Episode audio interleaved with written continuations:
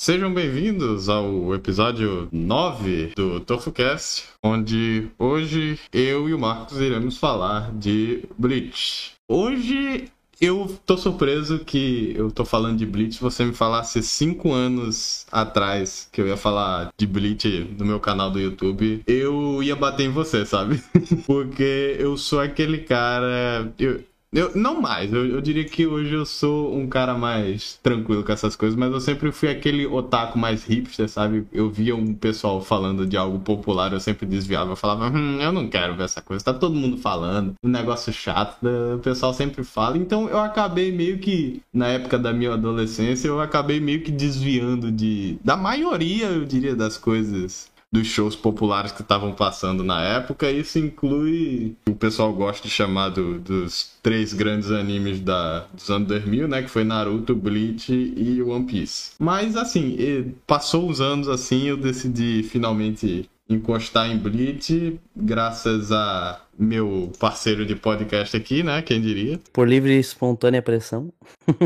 Praticamente, uh, uh, pra quem não sabe, eu, eu editei os primeiros vídeos do, do Max no, no canal dele, Kiss Kiss Journal. E eu, eu pensei, ok, ele deve gostar de animes assim, vamos ver o, o, tipo de coisa que ele quer falar. Talvez eu não esteja muito familiarizado, mas vamos ver o que, que é. Ok, o primeiro vídeo dele é de Bleach, ok, eu não sabia que ele gostava de Bleach, mas a gente pode conseguir fazer uns negócios aqui, vamos ver se eu consigo me virar. Aí, beleza. Segundo vídeo também foi de Bleach, eu fiquei, ok, talvez ele esteja querendo passar alguma mensagem aqui, mas tudo bem, eu, eu não sei muito de Bleach ainda, mas eu sei que é fácil de fazer, vou, nada que umas pesquisas da Wikipedia não me digam o contrato. Aí o terceiro vídeo foi de Bleach, eu falei, ok, eu já, eu já entendi a mensagem, ele quer que eu veja Bleach. Acho que eu peguei um pouco. Ele falou, não, ou, ou o Takumi assiste, eu vou arruinar a experiência dele, porque ele vai saber a história toda, mesmo se ele não ler. então esse ano eu, eu comecei a, a, pegar as coisas mais populares assim da galera, digamos assim, dos mangás, dos animes, das séries mais populares em geral. Eu comecei com Chainsaw Man, depois eu fui para Hunter x Hunter, depois eu fui para Attack on Titan e aí é, recentemente eu terminei Bleach e achei um, um conteúdo interessante para fazer, justamente por pelo Marcos ele ser um grande fã da série e por eu ter absorvido o mangá sozinho, isolado, assim, sem nenhuma coisa, eu vi meio que as cegas, né? É, eu imagino que será uma coisa que a gente não vai ter muita opinião para discordar nesse, nesse podcast, eu imagino, ao contrário do, do de Dragon Ball, de Chainsaw Man, porque spoilers, eu, eu gostei bastante de Bleach, é, mas... É, Temos assim, mais um convertido. mas assim, é, por eu ter lido as cegas e por ele ter uma experiência de não sei quantos anos já sendo fã da série, eu imagino que eu possa ter uma informação maior assim pra, da série que talvez me faça gostar mais ou menos de alguns quesitos da história.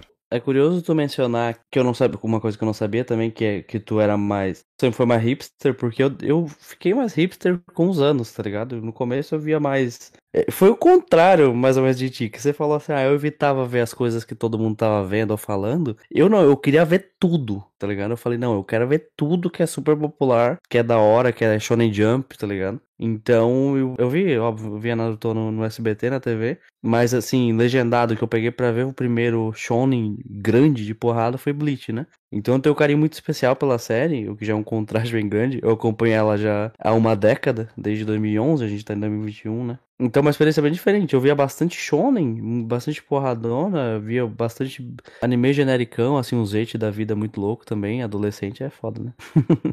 e, mas depois, com o tempo, eu fui querendo ver, diversificar mais o que eu, que eu assistia, o que eu consumia, o que que eu passava a experienciar. Então eu acabei passando mais pra Seinen, mais pra. ou até coisa mais underground no geral, até, às vezes até mesmo da demografia shonen, mas que dava uma brincada a mais, tentava coisas novas na, na mídia, sabe? O próprio Chainsaw Man, que tu comentou aqui, ah, vou ver mais parada mais popular, vai Chainsaw Man. O próprio Chainsaw Man já é um pouquinho fora da caixa, assim, sabe? Já Hunter x Hunter não tanto, por mais que o pessoal goste de colocar ele como essa desconstrução do shonen e tudo mais, né, nesse pedestal, ele, ele tem muita coisa, muitas qualidades mas no final do dia ele é um shonenzão da, shonenzão da hora, como qualquer outro, tá ligado? Eu acho que o meu maior problema quando eu tinha essa, essa época hipster era de ver algo popular e não gostar. Aí quando eu falasse que eu não gostava, eu ia ser aquele cara chato da, da história, tá ligado? Porque é, muitas vezes, é, quando você tá. Quando você, agora, pelo menos, que eu, eu sou adulto, eu cresci, eu cresci, eu pago minhas contas, eu olho essas coisas, eu fico, ah, isso aqui, olhando assim de, de uma forma objetiva, assim, você não sente muito pelo personagem, você vê que é um bom momento, mas você não se apega tanto quando, sei lá, quando você é uma criança, quando você tá crescendo, quando você é uma das primeiras, suas primeiras séries. Então, quando você vai isso vendo agora, somado a como eu pensava na época, né, que depois que eu saí da escola, mais ou menos, eu tive aquela fase de, hum, eu sou muito crescido para ver mangás e animes. E aqui estamos cinco anos depois fazendo um canal de anime no YouTube. Mas isso Olha, não olha, quem diria? Vejam só a ironia. Pois é, né? Então, eu, eu agora, agora eu tô me rendendo ao, ao popular, sabe? Eu tô sentindo que eu, eu tô lendo essas coisas e, tipo, mesmo quando eu não gosto, quando eu não acho algo lá, essas coisas que vai explodir minha cabeça, eu, claro que eu sempre vou ter uma, uma preferência para as coisas underground, porque afinal eu, meio que cresci assim, né? O jeito que eu gosto de fazer vídeo é procurar algo que é, não chame tanta atenção das pessoas, que tenha passado despercebido nos olhos da massa. Eu geralmente pego um- uns vídeos mais undergrounds pra, de umas séries pra fazer, tipo Razefon, Ergo Proxy. Até anime fora de temporada que não falam mais, pode ter desatualizado, como Space Dandy, alguma coisa assim. Eu gosto de falar, mas assim, não custa nada você pegar algo mais popular de vez em quando pra pelo menos entender por que aquela série fez um- uma explosão que fez, sabe? Não, com certeza, é sempre bom dar essa, essa, ter essa descoberta, né? Principalmente no teu caso que fez o, o caminho oposto que eu fiz. É bom, porque no fim do dia a gente só quer experienciar alguma coisa que é, que é da hora ou que você te faz. Às vezes a gente só quer entretenimento rápido. Só quer uma porradinha aqui e ali. O que é legal, as coisas profundas, é da hora quando tem, é muito bom que tenha. Mas tudo bem também. Se você vê, ah, eu leio Chainsaw Man, mas leio, sei lá, Berserk ou, ou Yasumi Pum Pum, ou o que for, sabe? Então é, somos pessoas diversificadas. Ninguém precisa gostar. Ninguém é só preto no branco, sabe? Pode gostar de várias coisas. Pois é. Então, é, partindo disso, eu acho que a gente pode falar do que eu sabia de Bleach antes de ver, né? Eu, eu achava esquisito porque eu não. Apesar de Bleach ser, ser parte do, do Big Three dos Shonens, eu nunca tinha ouvido falar de, de nada assim de Bleach. Porque, tipo, Naruto, a popularidade expandiu de uma forma que. que é, virou praticamente o Dragon Ball 2, sabe? Deixou de ser anime virou desenho da criançada de toda a geração que todo mundo conhece. Você sai na rua, hoje em dia você vê uma criança com a, com a camisa do Naruto, todo mundo sabe que é o Naruto, é tipo, sei lá, você meio que sabe o que é Naruto e as histórias por osmose cultural. One Piece, não tanto, mas assim, você estando no círculo otaku, você sabe o que é One Piece, você sabe o que, que tá rolando. Eu tenho uns amigos que veem One Piece, mas Bleach, no momento que acabou, assim, eu lembro que teve uma explosão, assim, na época que acabou, que eu ainda tava na escola, tinha uns amigos que via Bleach, mas assim, no momento que acabou, ele meio que sumiu. E eu nunca mais ouvi muito falar de Bleach, então eu fiquei interessado em Bleach em pegar primeiro esse mangá comparado a Naruto e One Piece, porque eu fiquei tipo, o, o que será que tinha nesse mangá aqui, sabe? Que fez chamar a atenção de todo mundo e que depois que acabou, só acabou e a gente, eu nunca mais ouvi nada, sabe? Porque eu não sabia nada de Blitz, zero, zero. Eu sabia que tinha o Ishigo, eu sabia que tinha o Renji, eu sabia que tinha a Rukia, sabe? Eu só sabia o- quem eram os bonecos. E Sabia do, do plot nada. twist do Aizen? Não, eu, não eu sabia o que. Eu mal sabia o que que era um Bankai. Então eu tava, eu tava bem por fora mesmo. Então eu decidi matar a curiosidade mais por, por não saber nada da história. Nossa, então tu teve uma experiência muito boa, porque eu acho que a maior parte das pessoas da, da comunidade otaku já vai já vai sabendo quem é Aizen, quem é Grim Joe, quem é o Kyoha, que são os mais é, populares assim. Principalmente essa galera que acompanhava o Big Tree na época que saía, o Naruto Bleach One Piece, em simultâneo. E já meio que sabia uma coisa ou outra, que ou sabia o que é o Capitão, ou um Shirigami, já sabe o que é uma Zanpakuto, ou Bankai, né? Então acho que teve uma experiência bem boa. Sobre o, que tu comentou de. Ah, eu sempre ouvia muito. A Naruto foi esse fenômeno cultural aí. E realmente foi, mas eu, ele foi mais no. O Naruto no ocidente, ele foi realmente como se fosse um novo Dragon Ball. Já no Japão, ele foi o número 2, né? Ficando atrás do One Piece, que, que sim era o, o, o rei, né? Das vendas da, de, desses três aí, o número um do Big Three, digamos assim. E Bleach sempre ficou em terceiro, tanto no Japão quanto é, fora, mas não que, ah, meu Deus, ele era, não era popular, não, ele era muito popular, vendia 1 milhão, 800 mil por volume, dependendo do volume encadernado que saísse, dependendo da época também, né? Mas é uma série que foi declinando é, em vendas gradativamente, né? Foi gradualmente, foi aos pouquinhos, não foi, foi de arco para arco, né? Ele teve a explosão na, no, na, na saga saga Soul Society e que se manteve por boa parte da, da saga Rancor e que começou a cair de fato no arco Fullbringer, que, que, é quando ele dá essa. ele muda, é, é, dá um foco diferente, digamos assim, né? Tira de batalha e passa mais pra esse mistério que não agradou muito o público, né? Slice of Life também. E que retoma um pouco do fôlego na saga final da Guerra Sangrenta dos Mil Anos, mas que nunca re retoma de fato a glória dos dias de saga e Soul Society, justamente porque o anime anime acabou sendo cancelado, teve tudo isso também, sabe? Então, Bleach teve, realmente, ele teve esses, esses anos aí, foi meio que uma montanha russa, né? Mais do que é, Naruto e One Piece, eu diria mas que com, com, certeza conquistou o seu espaço com, sabe, com 15 anos de publicação na Shonen Jump. Sim, é, eu, eu sabia em parte dessa do One Piece ser o mais famoso, porque afinal é. Eu acho que o conceito do Big Three é mais para algo mais ocidental, né? Porque foi o, os três seguidores de Dragon Ball no momento que Dragon Ball explodiu como mídia anime fora do Japão, que foi o que trouxe o interesse. E os três principais animes parecidos com Dragon Ball que foram dublados e distribuídos em massa na televisão e na mídia como geral, que causou esse evento na cultura dos animes fora do Japão para ser hoje foi One Piece, Bleach, Naruto, mas se você olhar para o Japão,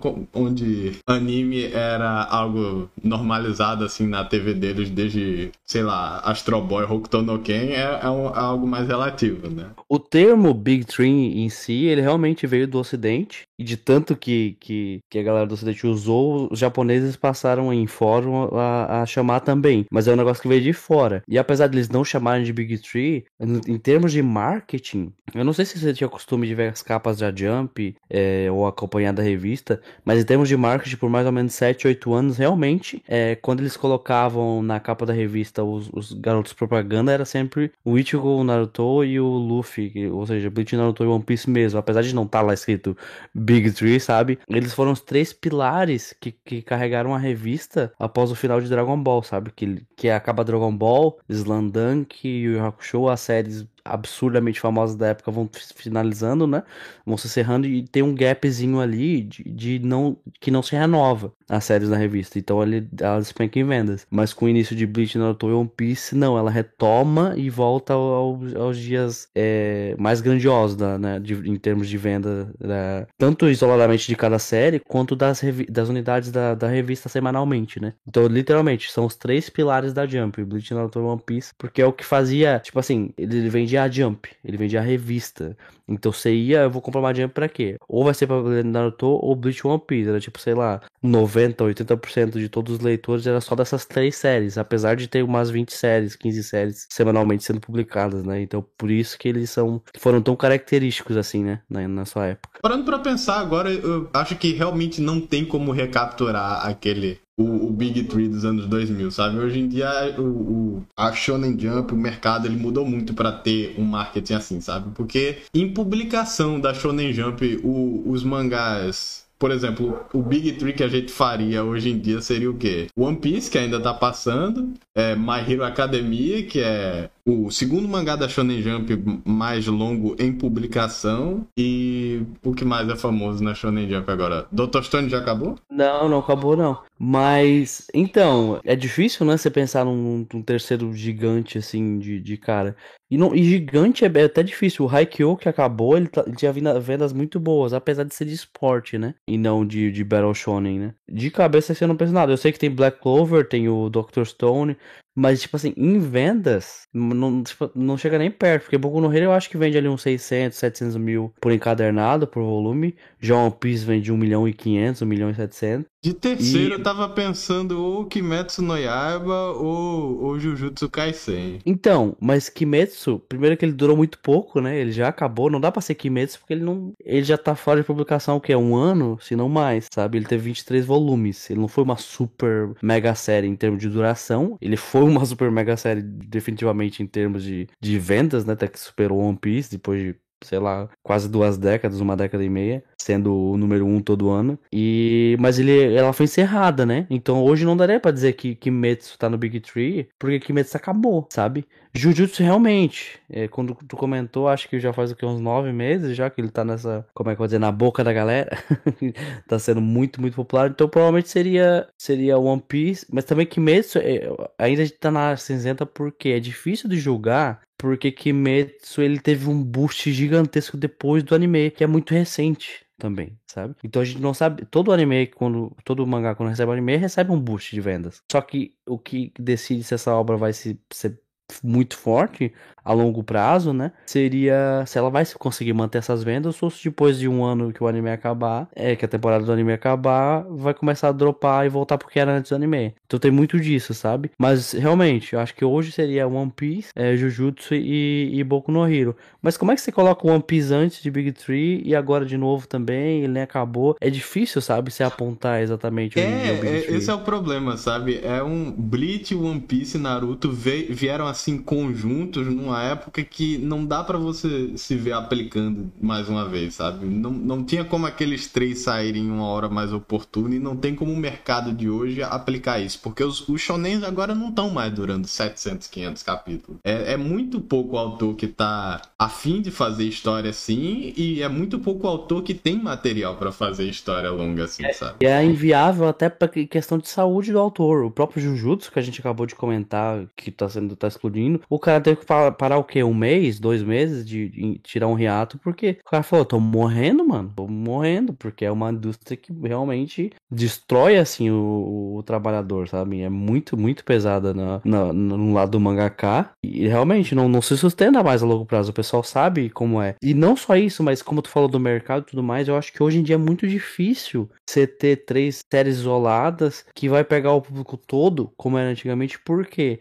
Porque hoje em dia a gente tem, tá num nível tão de tantas camadas de subcultura da internet e de subcomunidade underground e tem nicho de cada coisa. A minha bolha não é a tua bolha, sabe? É meio difícil dizer, né, se, se seria possível fazer hoje. Eu acho bem, bem difícil, porque cada, cada coisa acaba encontrando seu, o seu mercado, o seu nicho mesmo, né? Tem, tem obras até que hoje em dia são publicadas na internet e na época, nessa época do Big Tree jamais eh, se pensaria em fazer. Tem obra que é, que é funded, né? Que é financiada pelos próprios fãs da parada, sabe? Então é, é é uma realidade completamente diferente do, da, da que é, trouxe a gente o Big Tree é, original, sabe? Claro.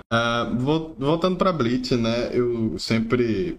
a gente tem essa ideia de tipo, ah, é menos popular, tem menos gente falando, então deve ser o pior dos três, né? Porque eu geralmente via o consenso que era isso, né? O pessoal gostava mais de One Piece, que gos- gostava mais do que de Naruto, que gostava mais do que de Bleach. Mas, agora que eu li Bleach, eu, eu não li One Piece, mas eu comecei a ver Naruto depois de pegar Bleach. Eu tenho que dizer que eu, eu talvez seja o meu favorito dos três, porque ele. Polêmico, polêmico. Eu acho o Bleach uma série muito boa, assim, em termos de mangá. Eu- só pra clarificar, é, eu vi o mangá em específico do começo ao fim. Eu não vi o anime porque, Pra começar, porque eu os animes da época desses anos 2000, ainda bem que parou esse negócio de esse anime tem que lançar continuamente por 500 mil episódios, porque isso é uma péssima forma de você fazer anime e Bleach foi, foi um dos que mais sofreu disso, sabe? É tipo, um anime ele, ele tem que lançar um episódio por semana e na mesma forma que o mangá tem que ser lançado uma forma por semana, então no começo eles vão passando tudo rápido, porque eles têm conteúdo, uns, eles estão, sei lá, disparados uns 150 capítulos atrás do conteúdo, então eles têm que ficar soltando, soltando, soltando. Aí quando chega no, no arco atual, o que que acontece? A gente não pode ficar inventando inimigo, a gente não pode ficar fazendo um capítulo por episódio, ia ficar inviável de arrastado. Então eles têm que inventar algum conteúdo filler, tem que inventar um arco filler, tem que fazer um negócio que não tem na história original, ou tem que dar um hiato assim de três anos, esperar o mangaka terminar o negócio, aí, ok, agora a gente vai fazer o anime, sabe? Ficava um negócio muito chato e eu, eu se tem uma opção de desviar 40 episódios de filler, eu prefiro ler só o mangá direto que não tem nenhum filler para começo de conversa, tá entendendo? Então foi o motivo de eu ter visto o mangá de Bleach no lugar do anime. E, e Bleach é meio complicado com esse negócio de filler, espe Bleach especificamente, porque quem lê o mangá, como o Takumi leu agora, ele, o Takumi talvez por só ter lido o mangá, deve estar pensando: como é que eles enfiaram um arco de 40 episódios aqui no meio do negócio? Porque é muito contínuo. Basicamente, o arco muda de nome. Do volume 1 ao 48, é basicamente uma história só do Shinigamis contra o Aizen, tá ligado? É como se fosse uma história do começo ao fim. É só com esse foco. Como é que você mete três arco filler como eles fizeram nesse meio do caminho, sabe? Sem, sem quebrar o negócio. Você não consegue. Então você tem que adicionar coisas no arco filler que voltam no, no episódio canon é, que, por exemplo, assim, eles introduzem uns personagens extras, uns ajudantes extras do Urahara, é, Postal Society, no arco dos Bound, que aparecem no começo da saga Hunker, tá ligado? Então, tipo assim, o filler meio que, que adentra algum, alguns episódios canon ali, para não ficar meio, tipo assim, cadê esses caras sumiram? Sabe? Então é bem complicado. E você corta a, a, ação. Tem um arco, tem, por exemplo, durante a saga Hunker teve uma parte em que eles, eles tinham que parar. Eles não era igual o primeiro arco que é a Soul Society que deu pra animar tudo, e entre o arco, entre o arco Society e o próximo, e botar no filler. A saga Hunker é gigante, e eles tiveram que parar no meio. Então, literalmente chegava o Kyoher no final do episódio, falando assim: então, gente, a gente vai parar uh, o que tá acontecendo agora e vai começar uma historinha nova, beleza? E realmente parava, naquele episódio cortava a saga Rank e começava um filler no meio da história. Eu só tá penso no, no, ódio que o pessoal devia ter ficado na época, né, quando Nossa, tava imagina. assistindo. Nossa, imagina, semanalmente. Então realmente é bem complicado, sabe? Eu dou graças a Deus que isso não acontece mais hoje em dia, tá ligado? Porque, tipo, a, agora o pessoal já tem mais inteligência de. Até porque fica ruim não só pro mangaka, que tá o estúdio de anime batendo na porta para ele trabalhar logo, como também tá o, o, pessoal do estúdio pensando, meu Deus, acabou o material, o que, que a gente inventa aqui, sabe? É ruim pros dois lados. Então agora eles estão pelo menos dando uma pausa, assim, sei lá, o, o mangá de Shingeki, ele terminou faz um bom tempo já, e só agora que eles vão dar uma adaptada no arco final, porque o pessoal realmente não pode ficar adaptando os negócios numa história contínua sem acabar estragando a visão do autor de alguma forma. Então é melhor você dar uma pausa, deixar o pessoal, os animadores descansar e quando tiver tudo certo você volta e a direção tá onde parou antes. E, e, é ruim pros dois lados, porque se os animadores têm que criar algo original, eles têm que criar algo original de forma muito limitada, de forma que não quebre, que não tenha nenhuma disruptura na história que o autor criou, porque no final do dia a história é do, do mangaka, porque é uma adaptação, né? Então é, é uma, uma, uma, tarefa bem difícil, sabe? Você, ou você coloca uns filler aleatório, como acontece bastante em Naruto, é, um filler isolado, ou vários fillers isolados, não é um arco em si, ou você cria uma história e tenta o máximo possível, ou, ou para a história atual, canon, e começa uma do zero como foi feito, ou você coloca personagens que vão aparecer no canon depois, mesmo não fazendo tão sentido, principalmente se você veio do mangá, sabe? Mas é realmente um negócio bem difícil, sabe? Os de Naruto eu já acho um, um, problema assim isolado no seu próprio tier, sabe? Porque tava lá no Naruto Shippuden, eles estavam fazendo filler pro, mas aí não tinha como você ter um conflito em Naruto Shippuden, porque na época o, o Naruto ele já tinha virado o, o Jesus Cristo Kurama dos cinco portões, então não tinha não tinha inimigo que tivesse condição de derrotar ele sem a história fazer sentido. Então eles faziam um arco filler do flashback de quando o Naruto tinha 10 anos, tá ligado? Aí, ah, agora tá tudo certo. Senhora, sim, meu Deus do céu. Realmente é. Como é que você desescala, né? Já já tá num nível tão grande, mas alcançou o material original. Eu vou voltar pra trás aqui, vamos fazer os remake aqui, né? Tá ligado? Então, eu tô feliz que eu tenha visto o Brit dessa forma, até porque o, o Cubo, ele, eu diria que comparado às artes que eu vi de Naruto e de One Piece, eu diria que ele é o melhor mangaka em termos de desenho, design gráfico, enquadramento. Ele tem uma arte muito limpa e que ela meio que foi feita para fazer pro seu olho seguir a batalha. Você não sente que você tá lendo, sabe? Você sente que só tá passando as figurinhas. Eu não, é claro que tem umas cenas que tem mais diálogo, que você tem que ler as coisas, etc. Mas assim, eu não tava lendo Bleach por capítulo, sabe? Eu tava lendo Bleach pelo volume, porque a, as lutas eram tão é, bem segmentadas, tão fáceis de, de seguir pelos olhos, era, era mesmo como um mangá de Dragon Ball, sabe? Você só você batia o olho, você já entendia o que estava acontecendo e você continuava lendo. Não, realmente, a, a, arte do cubo, isso é uma coisa que, na verdade, que até quem é mais crítico da série uh, tem que tirar o chapéu, porque a arte do cara é um negócio maravilhoso. E você vê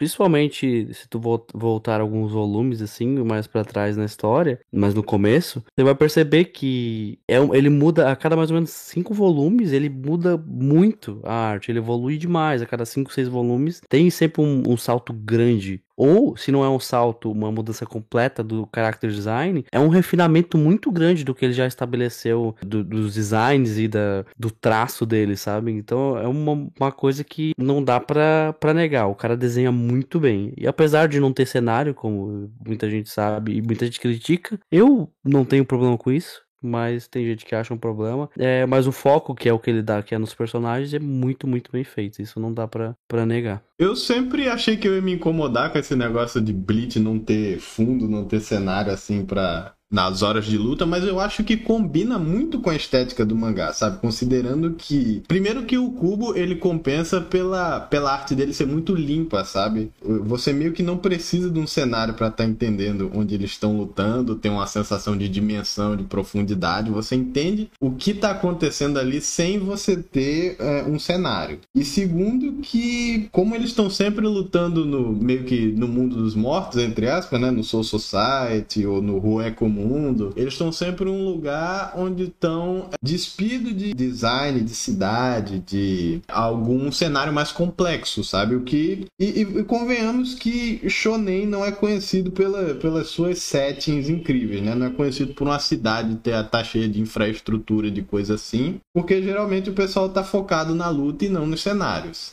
Até porque no anime eu fui ver algumas lutas para comparar como é que era o anime, e eu não gostei muito porque exatamente porque tipo, você tá vendo os escombros ali, você tá vendo os rombos que eles estão fazendo na terra e no chão, e eu acho que meio que tira essa atmosfera deles estarem lutando no vácuo, porque tanto figurativamente quanto literalmente eles estão no vácuo lutando da, na história ali, quando eles estão na, no mundo das almas. Não, com certeza. E o que eu gosto de, do, de, de Bleach especificamente, nessa parte realmente não me incomoda nem um pouco. É, mas eu, eu, consigo entender, claro, como isso incomodaria algumas pessoas. Mas é, eu acho legal que quando o Kubo vai mostrar algum cenário, é para contextualizar. Ah, onde é que eles estão agora? Pronto, shot da Soul Society. Onde é que eles estão agora? Pronto, shot do deserto, estão no Ecomundo. Shot do, do castelo de Las Noites no Ecomundo. O, ah, o Randy chegou na cidade na primeira saga e vai lutar com o Ichigo. Ah, ele atingiu, ele caiu e se segurou num, sei lá, num corrimão, no muro. Aí ele desenha um muro pra, pra, pra contextualizar onde é que ele, onde é que ele tá, na, na, na parte da cidade. Ah, o, o Gin, pra mostrar que a Zanpakuto dele tem, sei lá, 13 quilômetros, ele corta os prédios, que até então não apareciam, mas agora tem uma página dupla cheia de prédio, mostrando o prédio cortar. Então é muito para dar contexto. Isso tá acontecendo, eles estão aqui, eles estão assim, assado. Beleza, você sabe onde é que eles estão? Agora é neles. Eu quero que você se importe em como o personagem tá sentindo, o que, que ele tá transmitindo, é, a expressão facial dele, sabe? Pois é. Mas, assim, indo pro lado mais temático da história, aproveitando que a gente falou do, do Soul Society, que eles estão no mundo do, das almas e não sei o que, eu achei um conceito muito legal, o do primeiro arco em específico, porque ele, ele tem muita direção, sabe? O Bleach, geralmente os shonens eles são conhecidos por ser ter um começo meio esquisito, sem direção, o autor tá meio que entendendo o que ele quer fazer com a história ainda. Dragon Ball começa com o Goku é, encontrando a Bulma ali e eles vão atrás da esfera do dragão e termina com a Terra sendo destruída e ele usando um, um ski enorme para destruir um monstro feito de chiclete, sabe? Mesma coisa com Naruto, começa com ele ali comendo lamen, pichando a, a, quatro Hokage ali e termina com o, o monstro Kurama de quatro caudas dando um Rasengan que destrói a lua, sabe? Então começa. O começo e o fim de Shonen são sempre muito diferentes, assim, sabe? Porque eles evoluem de uma forma a ponto que, se você mostrar o primeiro e último capítulo, eles são meio que irreconhecíveis. Mas Bleach, ele não tem esse problema porque ele já começa contando tudo que você precisa saber da história, sabe? Já começa com você sabendo quem é o Ishigo, sabendo que existe esse conceito de pessoal, os, os ceifadores das almas, eles vão atrás dos Hollows, eles tem esse pessoal que é Hollow, que quando morre, as pessoas elas são transformadas em almas, e se essas almas não conseguem ser purificadas na Soul Society, elas se apegam ao mundo físico, isso devido aos traumas e, e a, o apego delas à vida, apesar de terem morrido, elas vão virar Hollows, e isso vai escalando ao ponto de, de eles ficarem cada vez mais perigosos, e isso vai levando aos arcos seguintes, sabe? Então eu gostei que, tipo, em nenhum momento eu li Bleach assim, eu fiquei, nossa, isso aqui tá muito fora da escala do, do negócio, sabe? Era, era muito A, então B, então C, então D, sabe? Em nenhum momento teve um salto de lógica que eu fiquei, nossa, isso aqui foi muito idiota, que bosta. Porque tava tudo meio que umas escadas de degrau para o próximo andar. Eu acho que Bleach, ele é muito bom, o Cubo, ele é muito bom é, com esse conceito de Hollow. O conceito de Hollow, eu acho que é um conceito relativamente simples, mas é, ao mesmo tempo é muito genial a forma que, com que ele aborda e expande e trabalha esse conceito por maior parte esmagadora da série. Ele começa a série com esse conceito do Hollow, que é essa alma que não foi salva, e acaba o coração deixa de estar no lugar e se torna a máscara, né? E aí ele pega esse conceito inicial, que, é, que era de um monstrinho da semana, quando começa a série, e ele faz com que esse, esse conceito do Hollow e aí o Shinigami, que é o que purifica e manda o Hollow pro outro lado, ele pega e fala assim: eu tenho esses dois conceitos. Eu, o que, que eu vou fazer? Eu vou pegar esses caras que são inimigos naturais, digamos assim, e eu vou fazer o, vou mostrar um Hollow que pisou no domínio de um Shinigami, que é quando eles arrancam a, a, a máscara e viram a Rancor. E eu vou mostrar um Shinigami pisando no domínio de um Hollow, nos poderes de. É, é, tocando os poderes de Hollow. Então ele pega esses dois conceitos, ele merge eles e expande de forma que você fica caralho, é isso, sabe? É muito, é muito bom, é muito perfeito e tá tudo conectado com o contexto da série de almas e, e, e desses esses universos pós, após a morte, né? E são muito bem executados. Tanto que uma, um, para mim, uma coisa que perde um pouco é, é após a, saga Hunker, que, ele, que apesar dos Fullbringers terem relação com o Hollow, que é muito legal também, a, são filhos de mães que foram atacadas por Hollows, que ainda tá dentro da, da temática e se perde mais na, no, nos Quinch, porque ele, ele realmente ele consegue utilizar muito bem esse conceito simples que ele criou lá no primeiro capítulo e vai até o último sabe? Praticamente, da série. Então eu, eu gosto muito desse, desse, desse trabalho que o Kubo faz, sabe? Tem que, tem que dar para ele os, os parabéns, porque foi muito bem feito. Não sei o que, que você acha disso. Assim, eu acho que. Eu, eu gosto muito do conceito da, das almas, assim, da morte e tal, mas parte de mim acha que podia ter sido alongado um pouco mais nisso, no lugar de evoluir a ponto de virar as guerras de espada.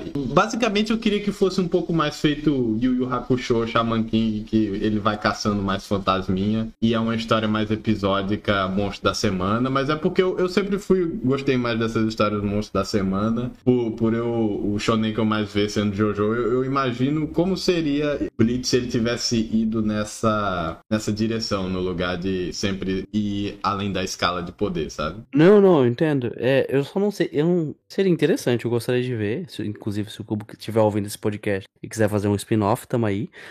Na chance de um em um milhão aí, a gente é... escreve o light novel que a gente pudesse. Opa. E Bleach, ele, ele não sei se você tá ligado, se você acompanha um pouquinho da, da, da, história por trás da, da cena, assim, mas Bleach, ele, ele só explodiu em popularidade mesmo no, na, na saga Soul Society, sabe? O primeiro arco, quando ele era mais episódico, ele, ele na verdade, ele teve bastante dificuldade de achar o... de alcançar uma posição alta nos rankings da revista, e ele conseguiu aguentar por mais tempo e evitar cancelamento justamente porque, justamente porque os volumes encadernados vendiam razoavelmente bem. Nada estrondoso ou surpreendente, mas bem o suficiente para não, não ser cancelado, sabe? E aí, quando começa o Soul Society, aí que, que explode em popularidade. Até porque no começo ele introduz o conceito de Zanpakuto é, é uma espada que quanto mais forte o Shinigami é, ela é maior. Esse é o conceito.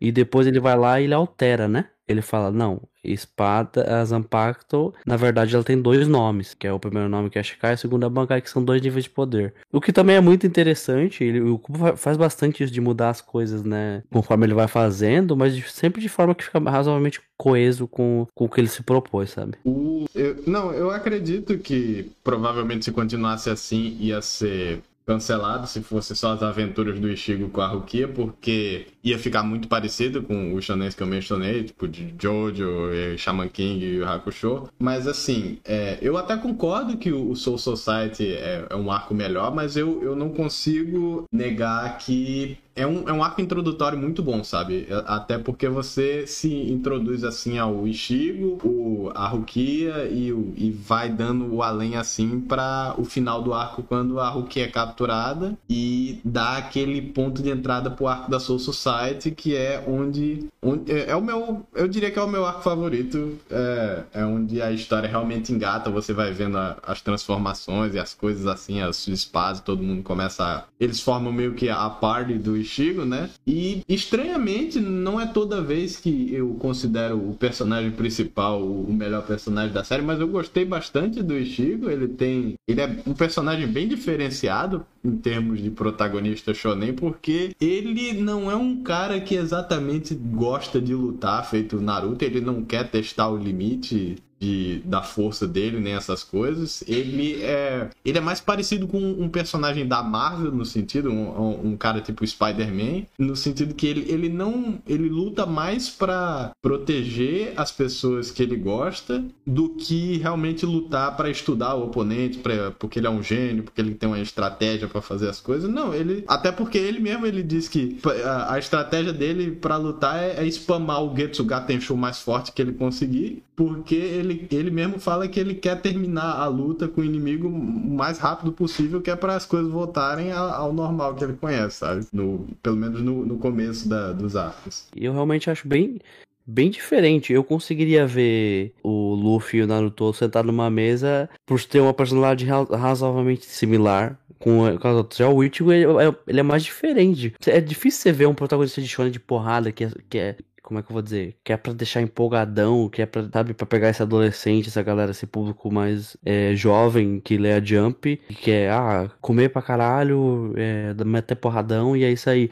O Ichigo não, ele fica depressivo, ele perde a vontade de lutar várias vezes, ele, ele precisa de outras pessoas levantem ele, tá ligado? Porque ele é tipo assim, é mais humano, né? É, ele é um cara bem mais introspectivo do que o, Naruto ou o Luffy, tá ligado? Ele nem come tanto assim, tá ligado? Ele, é um, ele acho que a gente não vê nenhum trait dele sendo exagerado assim, a esse ponto de tipo, ele fica com raiva com muita facilidade, ou ele. Não, ele, ele meio que fica com raiva com facilidade, mas assim, não, não é uma caricatura dele, sabe? Não dá para você caricaturizar o Ishigo da mesma forma que é fácil fácil fazer com o Luffy, com Goku, com Naruto, essas coisas, porque ele é um cara bem na dele, sabe? Ele é um cara bem. Apesar dele isso não deixar, não fazer ele mal desenvolvido, ele é um cara que a mudança que ele faz no, no seu personagem é mais sutil do que nos outros shonens. Não, com certeza. E eu acho que se for falar de, de, de como tu ia comentar, de caracterização, de, da, da personalidade dele, eu acho que ele tem um pouco do trope do delinquente, mas no começo da série, não sei se você lembra, se recorda isso com o Chad ali, ele é bem, é bem usado esse trope do cara que é o delinquente, né? O aluno delinquente escolar. E que mais pra frente ele. Ele ainda tem um pouco disso, não vou dizer que não. Mas ele deixa um pouco de ter essa personalidade mais durona e passa a ser um pouco mais emotivo, um pouco mais depressivo até, sabe? É, outros personagens que eu gostei também, apesar de de levar mais para frente são o Shed, o, Sado, ele eu gostei muito do elenco de apoio que o Ishigo tem, a Rukia, o Range, a Orihime nem tanto, mas eu vou, eu vou levar isso mais para frente depois, porque eu, o esperado do shonen é que vai ter um grupo de amigos do Ishigo que é para ele se importar, mas eles não vão fazer absolutamente nada, eles vão ser ali a, a as damas em perigo, que eles vão ser ameaçados e ele vai falar: Ei, Ichigo, eu vou matar os seus amigos. Aí ele fala: Não, você não vai matar meus amigos. Aí ele vira Super Saiyajin, Bankai, Master Blaster e, e mata inimigos, sabe? Não. Eu, eu fiquei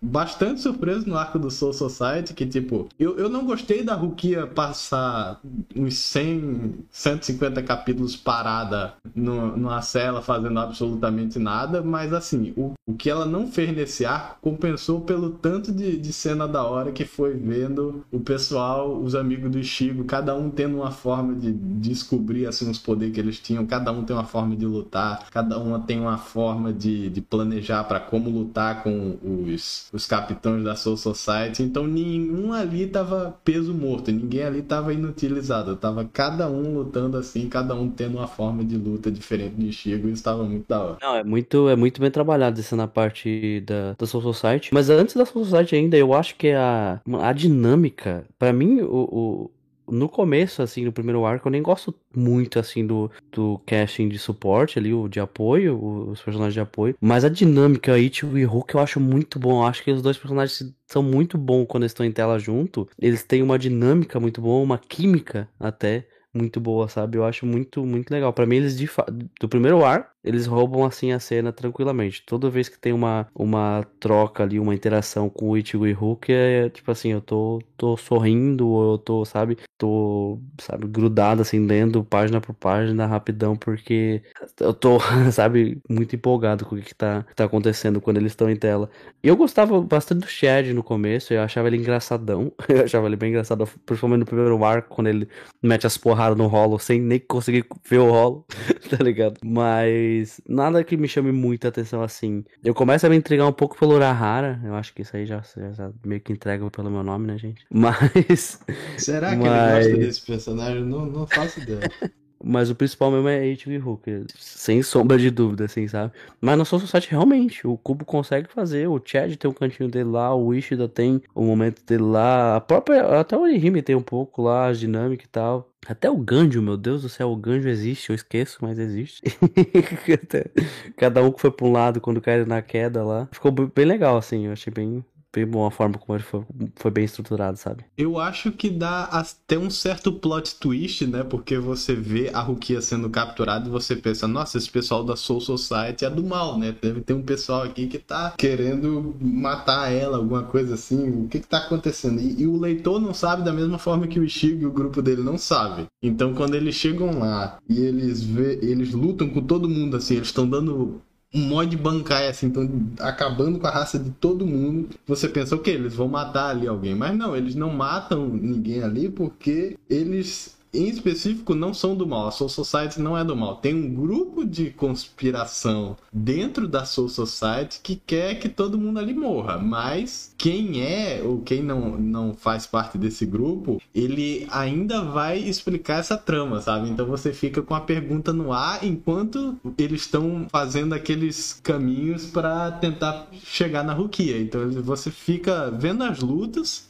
enquanto eles introduzem os personagens, você fica interessante, interessante, mas eu ainda quero saber, assim, fica aquela dúvida do ar que você só vai saber quando você chegar lá. Eu acho isso muito legal. E eu também acho legal que, tipo, é, é aí que começa a estrutura de Blitz, que é tipo luta, luta, luta. Aí tem, tipo, uns três capítulos assim para você entender o personagem, quem ele é, porque ele, não, não é uns personagens random ali, né? Afinal, é, é os capitães da Soul Society. Eles vão aparecer em arcos futuros. Então, eles vão ser importantes. Tem, a, tem até uns que são é, relevantes a outros personagens que já apareceram, como, sei lá, o, o Byakuya, que ele é o irmão da, da Rukia. Ele, ele meio que precisa ser um, um grande personagem no arco, né? Por isso que ele é um, um das lutas finais contra o, Ishigo e é lá onde ele tem o primeiro Bankai dele, né? Ele consegue o Bankai pela primeira vez, tem todo aquele treinamento, tem toda aquela cena do dele treinando para com o Zangetsu dele para ele aprender o que, que é um Bankai, aí tem aquela luta de, dele com ele mesmo. Ele finalmente chega no bancar, é, é ali que você fica, é, isso aí mesmo. Aí, nossa, é uma satisfação muito grande ver o, o Shigo conseguindo bancar dele ali sei lá, quando termina aquele arco, você sente que você viu um arco perfeito do, do shonen moderno em uma nutshell, sabe? Embrulhado no presente. É, eu fiquei é, surpreso um pouco do, do Arco Soul Society ser o teu favorito, porque ele é realmente o favorito da, da maioria das pessoas. Eu fiquei surpreso um, um, um pouco, é, por, justamente por você ver mais essa, ter esse ponto de vista um pouco mais alternativo, mais hipster, digamos assim. Mas é realmente, mano, é, é um arco que é muito bem feitinho, né? Um arco do Soul Society. Ele, ele consegue trabalhar as batalhas, ele consegue trabalhar os personagens, ele consegue trabalhar o passado, ele dá um background muito bom. Ele consegue desenvolver o que já estabeleceu e ele consegue colocar toda uma trama que tá sendo, sabe, um, um todo um emaranhado de, de conspiração que tá acontecendo nos fundos e a gente só vê a resolução, o que acontece, por exemplo, assim, é, ah, diminuir o dia da execução da Hulk. O Itimaru, o Gin, não mata o Ichigo na entrada do portão quando encontra ele. O Aizen é morto, sabe, você só vai Mano, tem, ah, quem, tem um traidor entre os capitães. Quem que é o traidor? É o Hitsugaya? É o Gin? É, sabe? Quem que é? Sabe? Então tipo, você fica assim, o Kira, que é o tenente do Gin, tá envolvido? Sabe? A, Hinamori, o que que tá rolando com ela? Sabe? E aí você fica assim, só coisa acontecendo, acontecendo. E o Randy, ele sai pra lutar com o Ichigo e deixa a insígnia, o distintivo de, de tenente dele. Ou seja, ele é um traidor, sabe? Então é muito, muito bem trabalhado. E do nada, puf, Bankai, sabe? Ah, você só ouviu falar de Shikai? Não, tem uma coisa chamada Bankai. É outro nível que só os capitães têm e tal, tirando um que é um um psicopata, que é o Zaraki. Então, tipo, é muito bem feitinho o, o arco. E aí, no, quando quando você acha que, porra, o Ichigo liberou o Bankai, luta com o Byakuya é foda, não dá mais pra, para te surpreender de novo. O vilão de todos final, o Aizen, plot twist, você fica, o que? Esse cara, ele não morreu? Ele tava puxando as cordas, você fica, caralho, mano, tipo, muita coisa pra minha cabeça. Mas ele não é o único. Na verdade, sim, o Gin era do mal, só não era o do mal principal. E o Tolkien também era. Então é muito. Mano, é muito bem feito. Eu... Pena que você não tem um canal de react, que eu queria ver a tua, a tua reação em tempo real descobrindo essas paradas, tá ligado? É, o, o, mais perto de, de react que eu tenho é, é, quando eu posto minhas reações ao vivo no Twitter, que geralmente eu, eu, eu reitero, eu penso, não, aqui é um negócio mais diferente, mas minha reação ao vivo eu sempre dou uma exagerada, eu fico, nossa, olha isso aqui. É, eu juro, é, eu tava ouvindo a playlist inteira do, do Linkin Park quando eu tava vendo o primeiro bancário de Chico, porque era, era preto no preto, no branco no preto, e eu ficava, nossa, isso aqui é muito. Eu queria voltar para quando eu tinha 16 anos, porque o meu emo de 2000 e, pouco ia achar isso a coisa mais legal do mundo, sabe? E é, e de fato é a coisa mais legal do mundo. É muito bom, é muito bom esse final da, da, da Soul Society. Você esperava que era o Aizen, não? Você tinha alguma teoria? Eu realmente eu não pensava. Eu tava achando que era o Gin, porque ele tinha uma cara de malvado, mas acabou que não sendo, mas eu, eu chutei bem perto, já que o, o Aizen e o Gin eles estavam juntos. Até porque no arco dos arrancar, é, o Aizen ele é traído pelo Gin, só que não dá certo. Ele, ele, ele era meio que o agente duplo do Aizen, então. Eu, eu, eu, posso dizer que eu chutei perto, já que ele continua a ser um personagem relevante. Uhum. E você, imaginou que o Gin ia tentar trair o Aizen também, não? Também não. Eu, eu achei que essa trama foi bem levada até o final dos arcos dos arrancar, mas eu acho que é, é, mais ou menos nos arcos dos arrancar que a história meio que começa a me perder, sabe? Porque os arrancar, ele vem, ele vem direto depois da Soul Society, certo? Aí eles introduzem o conceito dos arrancars, que eles são os não, os arrancars são hollows e a diferença dos Arrancar normal é que os Arrancars tiveram a Hogyoku, né? Que o Aizen usa para ajudar na evolução deles, de, de, desses rolos. Então, quando eles arrancam a máscara, eles ganham essa, essa espada que dá a, a liberação deles lá, né? Então, essa é a maior diferença. Eles ganham, praticamente ganham poderes de Shinigami, né? Que é com essa sim, espada. Sim, agora, agora eu tô lembrado. É, então, quando isso acontece, é, eu achei, ok, é um conceito legal, mas eu acho que meio que ficou ficou muito parecido com o arco passado meio que sente que é o arco da Soul Society 2.0, porque é, eles introduzem um conceito mais forte do que o conceito passado. Um personagem é capturado por essas pessoas, deixou de ser a, a, a Rukia, foi a Orihime que foi capturada. E depois disso vai vir o pessoal aprender um no, uma nova transformação, uma nova forma de resolver o, a treta com os arrancar. A maior diferença que eu sinto do arco do arrancar pro arco do Soul Society é que dessa vez eles realmente estão lutando contra os caras mal. Porque ao, ao contrário então, de ser os, cara, os caras mais ou menos neutros que, que tem um grupo do mal lá dentro que eles vão ter que descobrir quem é. É uma extensão natural de onde as histórias iam ir, mas é ali onde os meus problemas com Bleach começam a aparecer e ser mais frequentes, sabe? Então, é uma, uma, a estrutura realmente é igual, a do, da saga Hunker é igual não, mas é muito, muito similar é, da, da, saga Hunker com, em relação à saga Soul Society. Mas, apesar da estrutura ser praticamente a mesma, ideias diferentes diferentes são exploradas e trabalhadas. Então, isso eu, eu acho que é, que é a maior diferença. E tem também uma facção é, externa, que é os Vizards, né? Que, que é um grupo que a, a mais que não, que não chega a ter na, na estrutura da, da Soul Society. E eu não eu esqueci de comentar antes quando, quando, tu comentou isso, mas é um ponto muito bom, realmente. No começo, não há vilões. São os caras do bem lutando contra os caras do bem. Só que cada um com o seu ponto de vista de, de, de do que é certo e errado, o que é justiça. Eles estão defendendo a sua society, dos invasores, né? E, e o, Ichigo, o Ichigo não importa as regras da sua society, ele vai salvar a amiga dele, né? Então, ambos os lados têm esse quesito. Eu não diria que a sua society é do bem, porque são bastante autoritários. No, no, no arco Turn Back the Pendulum, você vê que eles prendem pessoas por potencialmente serem serem perigosas ou, ou só por querer se aposentar mais cedo.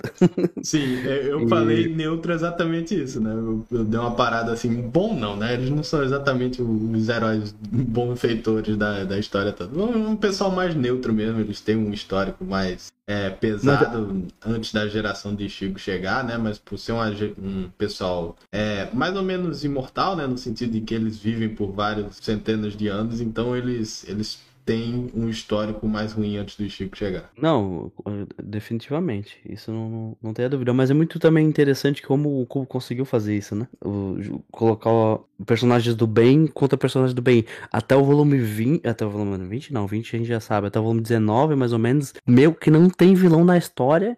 Mas toda essa dinâmica tá funcionando muito bem de, de, de antagonizar a Society. Que os interesses da Society não é os interesses do Ichigo, né? Porque a Society, ela por ser essa, essa, sociedade feudal mais arcaica, eles valorizam muito as regras, né? Então, para eles é, é, é, claro como o dia que se alguém passou os poderes de Shinigami humano e a, a lei é que vai ter que ser julgado por um crime e a, quem decide é a central lá, o parlamento dos 46, e eles decidiram que é a sentença de morte, então, portanto, daremos continuidade à sentença de morte. É só para eles é normal, entendeu? Eles não questionam.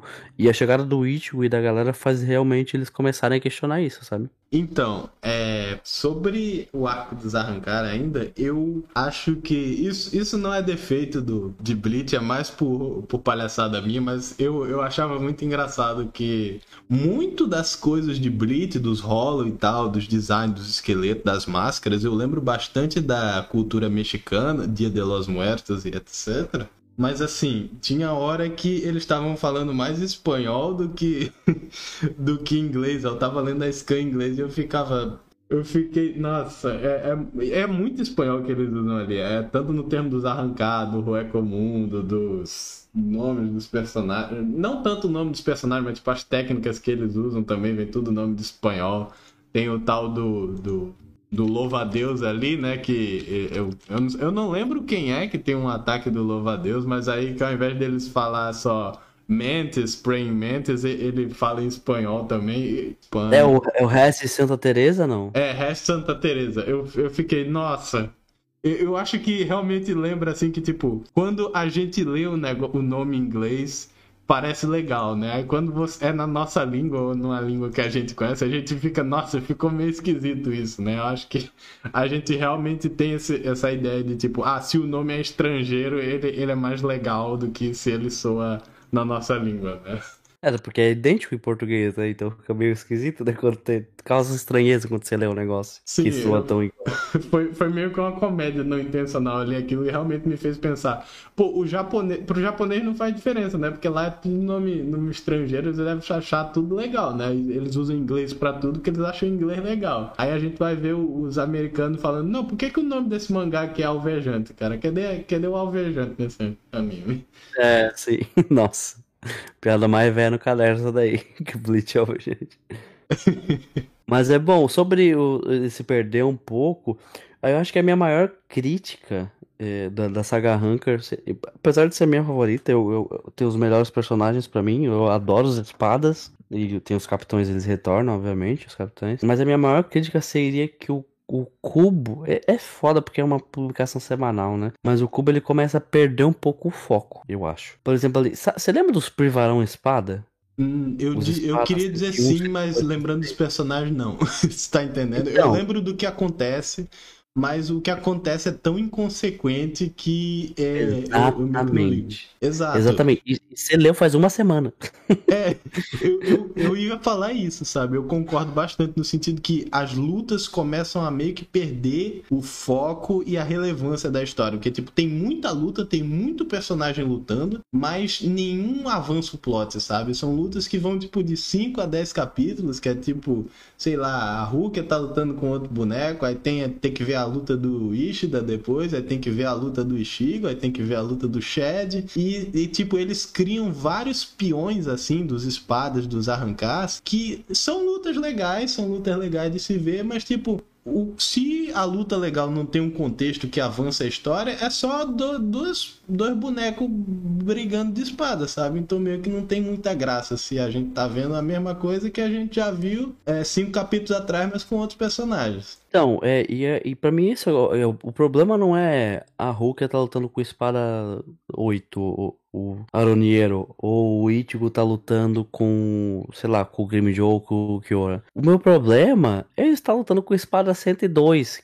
tá ligado? É tá lutando com espada 103, ou tá lutando com os minions da, da Halibel, ou tá lutando com os minions de, do Barragan. Ou tá, a gente tá vendo luta do, do, do Yumichika, terceiro comando, contra o Hollow que, que, sabe, de cabelo roxo, sabe, estereotipado com lábio grande de saia. Você fica assim, mano, não tem nada mais interessante pra você me mostrar. Você tá falando mesmo que isso aqui é o mais importante que você tem pra mostrar agora. tá ligado? É como Nossa. se tivesse um, um filler no mangá. Exatamente, cara. Parecia muito que ele tava enchendo linguiça na hora e não tava progredindo a história, ele só queria pôr um design legal e, e fazer ele brigar, sabe? Igual, tipo, é, teve tanto personagem introduzido assim, porque Bleach já tem um elenco gigante. Quando você vai pondo mais personagem, mais personagem, mais personagem, chega um ponto que, tipo, minha cabeça não vai lembrar de tudo isso, sabe? Então, quando tem um personagem que tá aparecendo ali, tá 500 grupos no aliado, 500 do, do grupo aliado do Shigo e 500 grupos do, do aliado do, do Green Joe, do Ukiyoha, dessas coisas, você fica. Isso aqui vai demorar uns 300 capítulos pra terminar, não é? E é só porque você quer que cada um tenha uma luta. E, tipo, o que era uma vantagem no arco do Soul Society, que, tipo, ninguém é inútil, todo mundo tem sua utilidade, acaba um negócio que vai alongando a história artificialmente. Exa- exato, e não precisava. E ele, o que eu fico triste é que ele podia ter usado esses capítulos pra explorar ou aprofundar alguma coisa que acabou não sendo feito na, na série, tá ligado? Isso que pra mim é um dos pontos mais, mais negativos. Que parece que a série terminou faltando coisa, mas não que faltou oportunidade pra- pra ser contada, tá ligado? Porque teve. O cara gastou 50 capítulos no, num arco de, sei lá, 250, 230, e você fica assim, mano, mas você podia ter feito aqui uns negócios mais da hora, né? E olha que eu, É. eu, eu gosto muito da saga Hunker, como eu disse, só que tem essas essas barrigas, essas curvas que você fala, mano, mas continua aqui, tá da hora aqui o, o Ichigo versus Grimmjow, o, sei lá, o, o Kyora contra o Stark, tá legal contra os 10 de espada, eu não quero contra a espada 104, tá ligado? Tipo assim, não É- precisa é mostrar muita o, o- gordura na carne, basicamente. Exato, exato. Não precisa mostrar o cara que é o executor dos espadas. Pode mostrar ele, mas não precisa de uma luta só pra ele. tá ligado? Ou se mostra os priva... ele é- o, o conceito do privarão espada é legal. Os, os espadas que foram. É, Como é que fala? é, rebaixados, né? São os antigos espadas. Então é legal, adiciona na lore. Eu não preciso ver, eu não preciso ver uma luta de cada um deles. Tá ligado? Eu não preciso. Sim, sabe? Mano. Então, isso, isso aqui me, me incomoda um pouco mais, assim, sabe? E, e o negócio começa a pegar mais no, no, no, final da saga. E você vê, é isso, ó. Não tá lutando contra o Aizen, não tá lutando contra o Gin, contra o Tolkien, não tá lutando com essa galera que é importante, contra o Stark, que é o Espada 1 e tal. Você fica, pô, beleza, demorou, mas tamo aí. Tipo assim, é isso que a gente quer ver, sabe?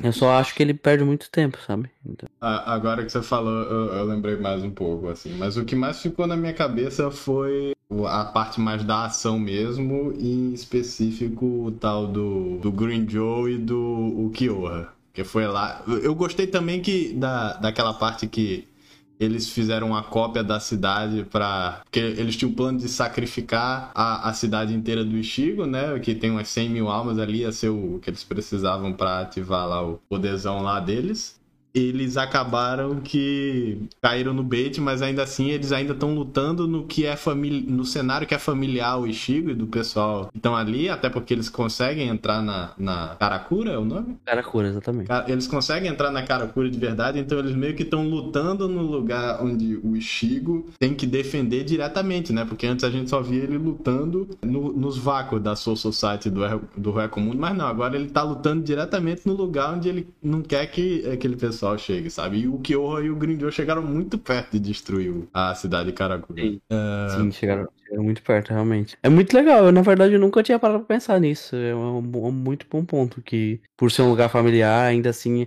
por mais que não seja real, acaba sendo desconfortante, né? Pra, pro Ichigo e pro, pros amigos deles ali verem a cidade naquela situação em ruínas. É, é bem legal, não tinha parado pra pensar nisso. Bom ponto. Eu, eu gosto também do, do Kyoha em parte porque, cara, ele é perfeitamente tudo ele é o personagem mais Ed que eu já vi na história da minha vida de design de DeviantArt e, e eu adoro ele por isso, tá ligado? Ele é o, o super ultra Ed Lord Corin the Undertone Linkin Park Evanescence, sabe? O cara foi baseado no, no My Chemical Romance. Eu, eu, vi aquele preto com um rombo no peito, com chifres assim, com as garras de, de Shinigami. Eu fiquei, meu Deus, cara. Eu devia muito ter visto isso quando eu tinha 16 anos, cara. Eu ia ficar achando que eu era o Kyo no, na sala de aula. E, e escreveu um post no Tumblr. É, eu, eu, eu via muito no DeviantArt, inclusive, na época que eu usava, não, no, dando o power level aqui, me expondo que eu, que eu usava o DeviantArt. Eu, eu descobri Blitz mais porque tinha.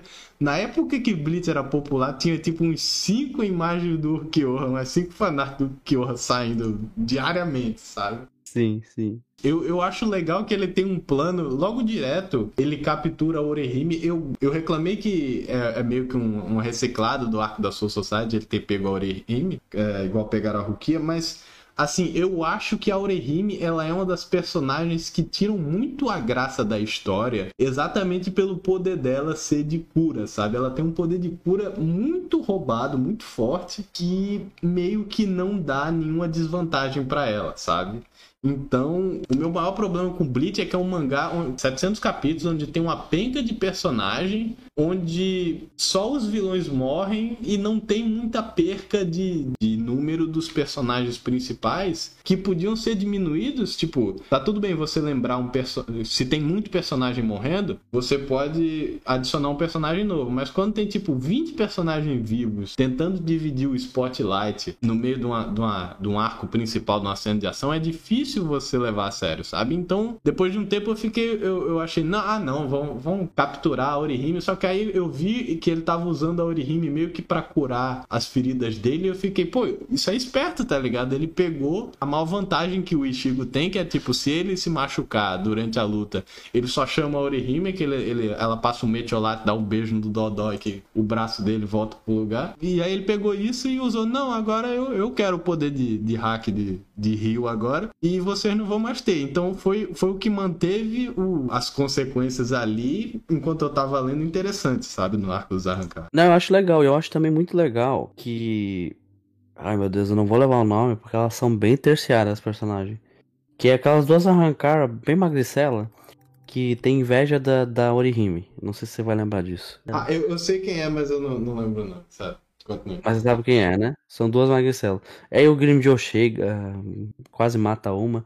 E aí o, o, a Orihime vai lá e cura a menina que o, que o Grimjoe. É, ele cura as duas. Uma ele, ele praticamente mata, ele corta ela no meio. E a Orihime cura. E a outra ela arranca. O Grimjoe arranca a perna dela. E a Orihime cura as duas. E as duas ficam assim com uma cara de terror. Porque elas não conseguem conceber porque a Orihime seria boa com ela, sendo que ela estava até então, tipo, assediando ela, fazendo bullying, sei lá, violentando a, a, a Orihime, tá ligado?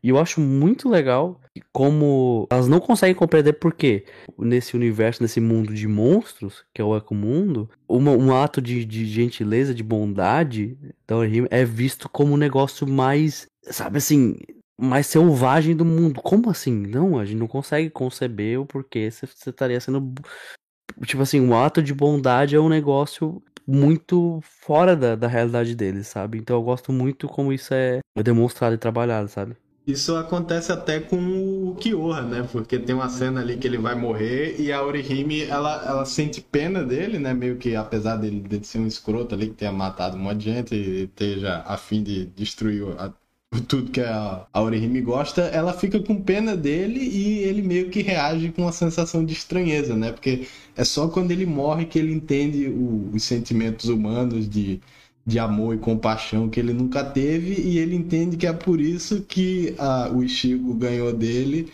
e que ele não, não tinha uma chance de ganhar como arrancar. O, o Kyoha é, um, é o meu, meu espada favorito e é um personagem muito bem feito. Porque ele é a ausência, né? Ele, ele é sem expressão, ele é frio, né? Ele é esse cara, sabe? Que toda hora, mas ele é super foda, super fortão e tal, mas ao mesmo tempo tem esse negócio de, de, de ele ser depressivo, dele ser niilista, né? É, que ele não entende, tem aquela cena icônica dele perguntar, que eu acho que é que tu acabou de se referir, que é quando ele pergunta pra, pra Eno e pra Orihime onde, onde tá o coração e o que é um coração, né? E aí ele fala, se eu arrancar o seu crânio, eu vou conseguir ver o coração? Não. Se eu arrancar o seu peito, eu vou conseguir ver o seu coração? Tipo assim, porque para ele o coração é algo físico, é um órgão. Ele não, entende isso. O que, que é esse coração que vocês estão falando? Sabe? É muito legal que no final de tudo, ele, quando ele tá pronto de morrer, virar poeira, ele pergunta de novo pra Orihime, com a mão, né, apontando para ela: Você tem medo? Né? Você tá com medo? E aí ela fala: Não, não tô.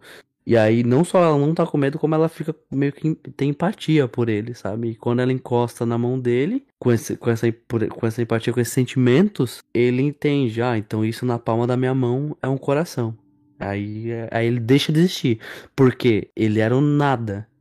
Ele era o vazio. E a partir do momento que ele deixa de ser, deixa de ser vazio, ele deixa de ser vazio e, e sente algo, ele deixa de existir. O arco dos arrancar, apesar de não ser meu favorito, ele ainda foi assim um ponto muito alto que eu pensei. É... A esse ponto eu já tava um pouco cansado assim de ler Bleach, eu dei uma pausa assim de uns 4, 5 dias. E eu pensei, rapaz, eu, eu sinto que depois disso aqui não tem como melhorar, sabe? Eu, eu estaria satisfeito com a leitura se tivesse acabado por aqui, sabe? Porque a, parece um ponto final, em partes, apesar deles não terem explorado tudo. Tecnicamente, eu acho que se eles tivessem diminuído um pouco a quantidade de peão e a luta, assim, porque muita gente fala assim, ah, porque eles não exploraram o conceito X, Y, Z, mas tecnicamente podiam, né? São 700 capítulos, não é como se. Exatamente. Se você tirar alguns bonecos ali, de algumas lutas aqui, não ia ter tempo de explorar esses personagens, né? Tipo, até, até o Kisk e a Yoruichi, eles passam muito tempo assim, sem fazer nada, que você pensa, tá, mas cadê eles aqui? Eles não, eles não, não deviam estar fazendo alguma coisa? E no arco futuro eles vão fazer. Só que, tipo, você podia ter feito um arco que deixasse todo mundo se mexendo, sabe? Mas ele decide fazer essa, essas pausas que meio que ficam frustrantes. E quando o Ishigo ele ganha aquele Getsuga Tensho final, que ele fica pretão e ele perde os poderes, eu pensei, tá, o Ishigo não vai lutar, não consegue lutar mais, mas ele consegue resolver mais ou menos tudo que ele tinha para resolver no, no mundo do Soul Society. Então foi um, um, momento muito legal ver ele dando tchau pra Rukia, dando tchau pro, meu nome, pro Range, esse pessoal que ele conheceu no caminho. Eu pensei, pô, podia terminar aqui, sabe? Eu, eu me pergunto se eu teria gostado mais de Bleach se tivesse realmente terminado ali. Essa é uma pergunta que muita gente se faz, inclusive eu também já me fiz essa pergunta como fã é, de Bleach. E se tivesse terminado aí, ia ficar muita coisa sem explicar, né? Como você bem sabe, porque você leu depois. Mas realmente, o jeito que fechou, ele fecha muito bem até. Como tu falou, resolveu, teve a resolução dos problemas e o Ichigo perde os poderes, né? Então você, você assume que, que é o final da história, né? E acabou um antagonista dos 48 volumes até ali, que do, do porque os, o primeiro arco, né, através do retcon que o, que o Cubo faz, né, retroativamente o, o primeiro arco o Aizen já tava puxando as cordas, não sei se você lembra de, disso. Que o Aizen sabia do Ichigo desde antes dele nascer. E aí você vê, opa, não, mas peraí, no primeiro arco, quem mandou o menos grande foi o Aizen. Quem deu óculos pro Randy e pro Byakuya foi o Aizen. O Aizen já tava puxando as cordas no começo. Então, do, 1, do volume 1 ao 48, ou seja, praticamente uma década da série, foi Aizen, foi Soul Society, foi Hollows. E você termina com isso e segue por uma coisa completamente diferente que não tem isso, e, já, e agora com o Ichigo mais fragilizado, sem os poderes, é, é realmente causa uma, uma estranheza. E, e, não é à toa que caiu as vendas depois desse, desse arco na série, porque realmente teve uma mudança bem grande, né? No arco seguinte. E conclui, né? O problema, eu acho pra mim, principal Problema não, não, não diria que é um problema, né? O problema é se terminasse ali. É que quando o Ichigo derrota o Aizen, eu não sei se você lembra, no final do, da, da saga, o Aizen revela, né? Ele fala que. É, pro Urahara, né? Ele fala. Porque você viu, não viu, você sabe do que eu tô falando. Porque você, com sua, sua inteligência, seu intelecto, você se curva a algo como aquilo. Aí o Urahara fala: aquilo? Você se refere ao Rei das Almas? E aí o Wise faz todo um discurso de que, o, que aceitar as coisas como são é um discurso de perdedor. Um vencedor deve imaginar e tentar fazer as coisas como elas deveriam ser, né? E você vê que, o, que o Wise, na verdade, ele que tá lutando contra o status quo. Ele é meio que um revolucionário, sabe? Então eu acho que essa parte deixa um gatilho, pô, porque esse negócio de rei das almas e tal, então. Eu acho que, tipo, se não fosse para terminar ali, era para pelo menos ter uma pausa, sabe? Uma separação, porque tem um time skip, sabe? Então eu achei que pelo menos ia, sei lá, ter uma pausa em publicação, ia ter. Blitz Z. Blitz Z, exatamente, sabe? Blitz tipo um negócio assim. Porque ia ser mais fácil de separar um pedaço da obra do, com o outro, sabe? Porque realmente, depois do time skip, você meio que sente que tá vendo a parte 2 da série. Algo que não era pra estar. Tá, assim, que continua o, a trama original, obviamente, mas em escalas, em proporções muito maiores e diferentes. É, ele teve isso. Ele teve duas semanas de reato entre o final da saga Hunger e o começo do, do Arco Fullbringer, mas eu acho que realmente não foi tempo suficiente. E tem o time skip, né, que realmente é o que, que dá uma, uma nessa nesse salto de tempo que você sabe, opa, mudou aqui, coisas mudaram, cresceu, ele não tem os poderes e tudo mais, né? O que fica um pouco esquisito no, no anime, né? Porque, tipo, o anime ele chega, tem um, um arco filler, pelo que eu vi, que era. Eu, eu, dei uma passada assim, eu não assisti inteiro, que é tipo um arco só do Ishigo meio que deprimido que ele não tem mais poder, sabe? É ele tentando lidar com isso, enquanto todos os amigos dele, Orihime, o Shed, essas coisas, tem poder. E é só no arco dos Fullbringers que ele realmente vai poder superar isso e ganhar os poderes dele de volta. Então, então, esse arco, esse arco filler que tu comentou, não é que o Ichigo não tem poderes. É o, é o arco inteiro o Ichigo perdendo os poderes. Então, no final da saga Hunker no mangá, ele fala assim: é, você desmaiou, dormiu e acordou. Você tá vendo que o teu cabelo ficou mais curto, você tá no tamanho normal e tal. Você reverteu o tempo que você que você passou no Dangai lá treinando com teu pai. Então você tá, de, você tá de volta ao normal e você acordou e você vai perder os poderes. No anime, eles falam, lembra que eu falei que o filler vira canon em algumas partes? Essa é uma das partes. Eles falam assim: então, a, per a perca de, de, dos seus poderes tem dois estágios. O primeiro, você desmaia e acorda. Aí ele não acorda na casa dele, ele acorda na Soul Society. Você acorda, reverte todo o tempo que passou no Dangai, porém, os teus, teus poderes vão desaparecer gradativamente. Não é de uma vez como é no mangá. Então, esse arco todo é o Ichigo, quando ele lança um Getsuga Tensho, ele sabe que ele tá mais perto de ficar sem hiato, sabe, de perder os poderes. Então tem esse conflito até de fato ele perder todos os poderes e aí que começa o arco Fullbringer, sabe? Só dando uma um pouco de contextualização, um contexto assim. É interessante, eu acho que eu não sabia disso. Eu acho que seria legal ter visto isso, nem que fosse um conteúdo mais informativo. Talvez eu vá atrás depois. Sobre os hum? arcos dos Fullbringers, eu achei que, tipo, foi um. É uma maneira interessante de continuar a história. Não tinha como continuar a história sem o Ishigo ganhar os poderes de volta, né? Obviamente. É, eu gosto como ele, o vilão principal do arco dos Fullbringers, ele tem essa ideia de eu não vou lutar diretamente com o Ichigo, eu vou meio que fazer uma, uma manipulação emocional dele, de pôr os amigos dele contra ele mesmo, porque eu vou alterar as memórias dos amigos dele para o Ichigo não conseguir lutar comigo diretamente. Então fica aquela tensão do, do Ichigo querendo lutar com o cara e ele não conseguindo porque ele sempre reage mal. Ele não pode matar ele porque na memória do pessoal ali, dos amigos do Ichigo, eles eram para ser amigos. Então na hora que ele começa a brigar, tá todo mundo ali do lado do lado oposto do Ichigo. É, é muito bom esse poder do Tsukishima, é, é muito bom mesmo que de, de se inserir né, no passado da, das memórias das, dos alvos dele, né? E dos amigos do Ichigo nesse caso, porque dá, dá umas cenas bem, bem icônicas, né? Tipo aquela da que ele chega em casa, né? E for falar com as irmãs dele e o Tsukishima tá sentado no sofá, como se fosse assim, se fosse parte da família. E aí, e aí eles falam, aí as irmãs do Ichigo falam pra ele, não, o Shu-chan veio visitar a gente e tal. É que eu acho que é, é primo, na, na memória delas, ele é um primo dela. E o, o Ichigo desesperado, porque ele é o doido. Para elas é normal, para os amigos deles é normal o Ichigo que tá errado. E isso que é o mais desesperador desse poder, sabe? Eu achei muito genial a habilidade dele, e... mas eu, eu acho que eu não gostei muito da, da ideia do Fullbring, sabe? Como um conceito. Porque eles dizem que, tipo, ah, se você não tem o poder da alma, da sua alma, basicamente, você pode tirar a alma de objetos não vivos. Aí eu fiquei, cara, não é assim que a alma funciona, sabe? O objeto vivo não. ele não tem alma. Não, é, no, no, mundo de Bleach tem, né, aparentemente.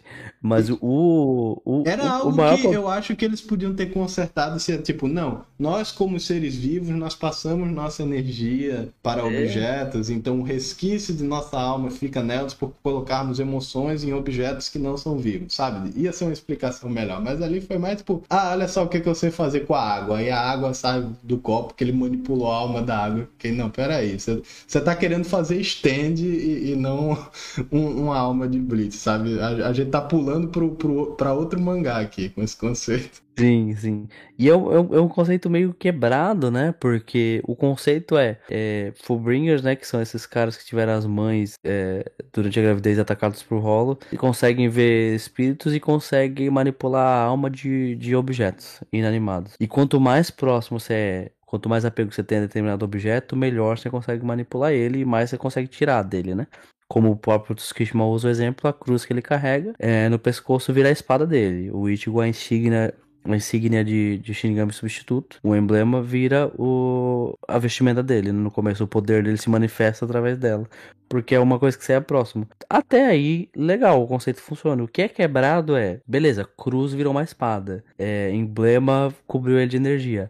O do Tsukishima é o marca-página que vira a espada e a espada insere ele no tempo do passado. A pessoa fica, meu Deus do céu, ele tá manipulando o que? A alma do, das memórias? Você fica assim, é bem apelão, né? A alma do tempo, tá ligado? É, é, meio quebrado esse poder. Então, o marca-página virar uma, uma, uma, uma espada tá dentro do, do conceito. Todo o resto não. tá ligado? Tipo assim. Eu, um pouquinho apelou demais. Mas o que que você. Deixa eu te perguntar tuas impressões quando você começou o arco, é, Full Brim, e viu que era mais Slice of Life nesse começo, mais mistério, Ichigo sem poder, ele meio que tomando o backseat ali, tipo assim, ele.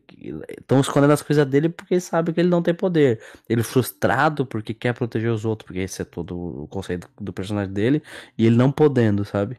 Eu gostei mais desse arco, assim, por. Eu, eu ouvi dizer que esse arco não é muito gostado dos fãs de Bleach, mas assim, eu acho que era exatamente o que a série precisava depois daquela explosão que foi o, o arco de, do arrancar, sabe?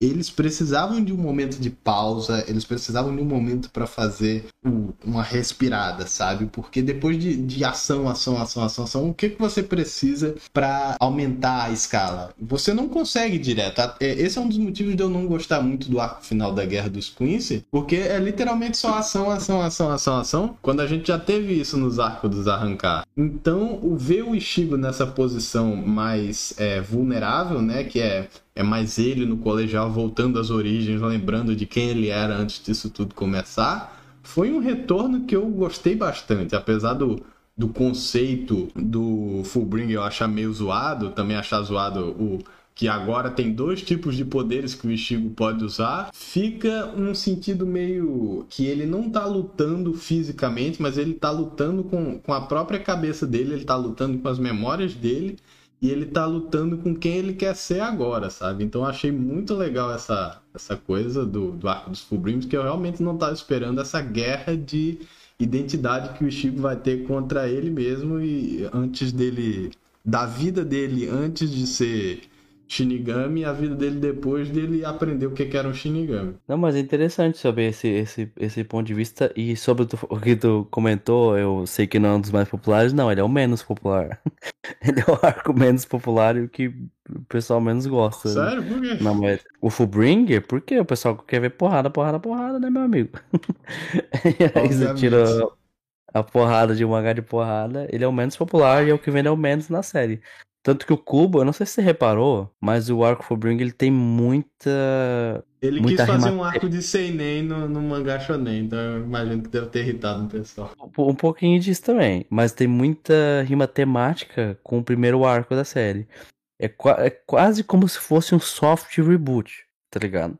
Esse, esse, esse Fullbring, esse começo do arco. E ele, e a, a, imagina, né, especula-se que ele queria que o arco durasse oito volumes, assim como o primeiro arco. Ele durou seis porque o editor chegou, não, meu amigo, caiu a venda, as vendas aqui caíram em 40%. Corte sair vai pro próximo, sabe? Aí ele terminou em seis volumes, veio de oito, tanto que ele trouxe os capitães e tal, né? Ali chega o, o Byakuya, o, o Randy, e ele traz o Hitsugaya, apesar do Hitsugaya não, traz o Ikako também, né? E o Zaraki. O, todos eles ali têm uma relação com o Ichigo, menos o Hitsugaya. O Hitsugaya provavelmente tá mais lá porque o Hitsugaya é, é o mais, geralmente, ou um dos mais populares da série. Não sei Foi mais porque teve também. uns rostos familiares ali, ele falou, tá, tem muita gente que não conhece, traz um pessoal que o pessoal vai gostar de ver e, e pronto, sabe? E, o que meio que é. funciona porque, sei lá, a luta tá com do Ikuka com é o Shishigawara, aquele que tem o, o, o punho lá que que quebra as coisas, que dá sorte e, e ele vai lutar. Exatamente, Shigawa. Aquela luta eu adorei, tá ligado? É um, é um, cara se tá cagando com a sorte. Tem uma hora que ele fala ali, é, é, você não pode, eu não posso perder por, por causa do, disso aqui, eu tenho que ganhar porque o Tsukishima ele é um cara incrível eu me mataria por ele. Aí o Ikuka fala, tá, mas ele se mataria por você, ele daria a vida por você. Não, ah, então você é um idiota, porque você tá se, se matando por um cara que tá cagando pra você. Os meus amigos aqui, eles todos morreriam por mim. Isso é algo que você que ele nunca faria por você. Nossa, muito bom esse, esse embate. Muito, muito legal essa, essa luta. Até tem a piadinha que no final no final da luta, quando acabou a luta do Ikako e quando acabou a luta do Zaraki, eles se encontram, o Zaraki pergunta pro Ikako, e aí, é, deu uma surra nele? Aí o Ikako fala meio baixinho, eu dei uma lição de moral. Você fez o quê? tipo assim, do esquadrão do Zaraki, tá ligado? Esquadrão da, da, da porradaria. Então é bem legal esse final. E o que, que você acha do discurso do, pra gente finalizar o arco do o discurso e a descoberta de que o, a insígnia do Shinigami substituto, na verdade, era a Soul Society espionando o Ichigo o tempo todo. É meio que uma porta de entrada, assim, pro, pro arco futuro, né? Que é meio que o, o arco dos Quincy e volta de novo pro Aizen, essas paradas. Então eu fiquei, ah, meu Deus, vai, vai ser o arco dos arrancados de novo, sabe? Eu, eu dei aquela suspirada de, tá bom, tá bom. Calma, calma, não foi eu, não foi dessa vez. Vamos voltar para onde tava. Eu gosto muito quando os mangás shonen dão uma desviada assim da porradaria, porque é uma chance do, do autor dar mais uma, uma pulada fora da caixa, sabe? Mas eu, eu lembrei, é uma história shonen, a gente vai ter que voltar para as porradinhas de luta, então tá bom, vamos, vamos. Então, então é isso, o arco final. É, o arco dos Quincy, o pessoal chama de. Como é o nome mesmo? É a Guerra Sangrenta dos Mil Anos, mas todo mundo fala Arco dos Quincy, não tem problema. Acho que é para abreviar, é mais fácil falar o Arco dos Quincy. É... Esse é o arco que o pessoal tá esperando cinco anos para animar, né? Eu acho muita sacanagem o pessoal ter terminado de a animação não ter parado mais ou menos nesse arco, porque foi um arco que teve 200 capítulos, introduziu bastante conceito e no final terminou de uma forma que a fanbase inteira não gostou e se eles tivessem animado logo direto depois de ter terminado, eu imagino que ia ser, tipo, pra pôr sal na ferida mesmo, tá ligado? E o ideal, na minha opinião, ia ser, tipo, ter parado o anime pós-time skip, né? Pra dar uma respirada, assim, os animadores poder voltar com todo o gás e aí meio que fazer o Bleach Shippuden, a ideia que eu dei antes. Mas como as coisas não são como a gente quer, né? Deu, deu no que deu. A gente vai esperar a Bleach sair em 2022 pro arco mais misto, assim, da, da, da obra. Eita, já começou falando que é misto. Assim, então, misto mas... no sentido de, tipo, muita gente acha que é bom, muita gente acha que é ruim. É, é, é muita divisão, assim. É pelo menos pelo que eu vi dando uma pesquisa assim, que o pessoal gostou das lutas, assim, gostou dos conceitos, mas também teve muita gente que falou que tava, tava de novo fazendo os mesmos problemas que a obra já teve, sabe? Tipo, reciclando o conceito de arco passado, aumentando a escala de poder quando a escala de poder já estava já saturada, estão dando poder pro Ishigo e ele não precisava, estão introduzindo mais personagem que eu não vou lembrar o nome, que não vão fazer muita coisa, vão encher linguiça para não chegar na luta final, aí chega na luta final e o Ishigo derrota o inimigo final em um capítulo, dois, e dá o time time skip pro final quando a gente perdeu 30 capítulos vendo o mod random lutar que a gente não liga. E, e depois disso acabou. Sim, esse final é, é triste. Mas esse é, o, é, a saga que, que o Cubo mata uma galera aí. Você não tava esperando que ia ter morte? Assim, eu, é.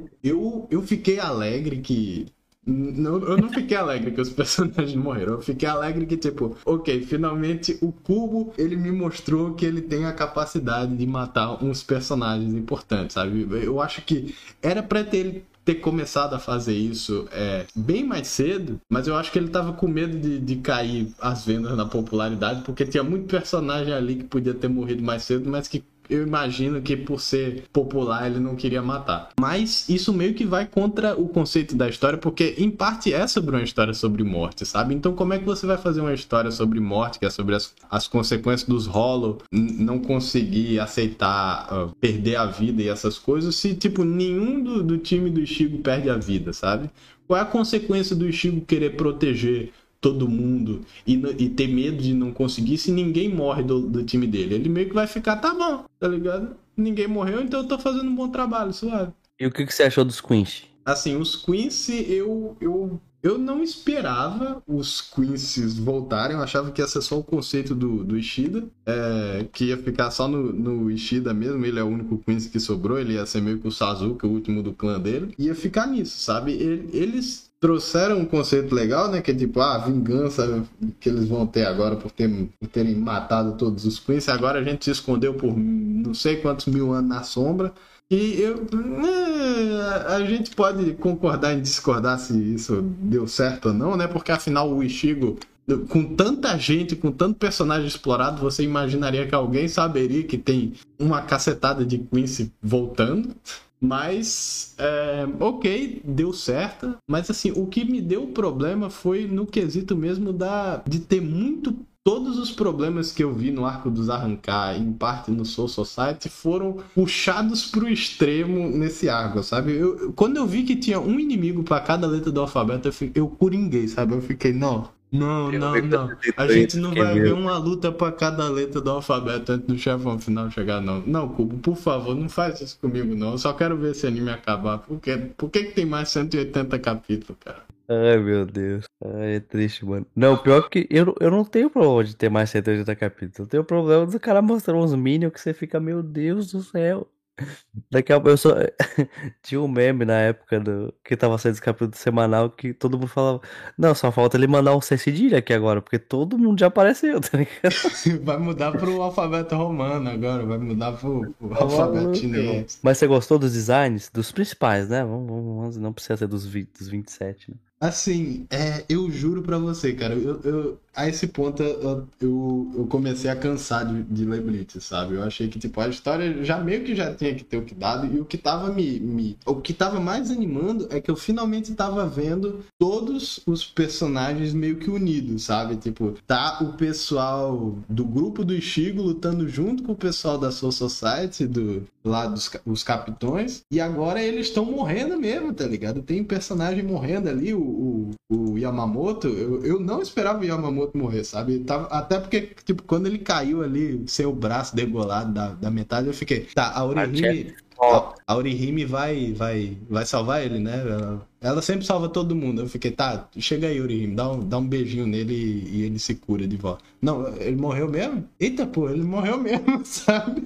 Eu não acreditei. Eu, eu fiquei, caraca, então é isso que tá acontecendo. Então, eu acho que eu fiquei mais marcado pelos, pelas lutas é, serem juntas do, do grupo do Shigo com o, o grupo da Soul Society do que com os inimigos em si, sabe? Acho que o único que ficou na minha cabeça foi o que eu. Qual é o nome daquele? Aquele que é só um cérebro e, e eles têm que. Ah, Grammy. Oi?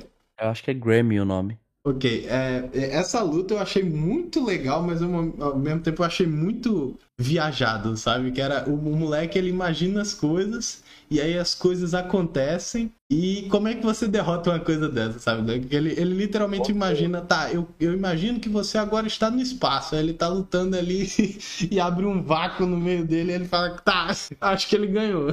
Sim. Outro, outro poder muito apelão pra um, pra um cara tão mínimo assim, tá ligado? E eu acho que, é, apesar de, de deles terem matado alguns personagens, eu acho que não, não morreram muitos personagens importantes, sabe? Porque, tipo, eu fiquei muito puto com o Byakuya. Quando ele, ele tava lutando ali, ele, ele aparece com um rombo na, no peito, ele tá todo cagado na parede, cheio de sangue. Aí ele fala, ah, isso é o fim da minha vida. Aí ele fecha os olhos, fica aquela cena toda dramática, o espírito, a energia espiritual dele some e todo mundo fala, o Byakuya morreu. Três capítulos depois tá ele tomando metiolate ali na cama de boa.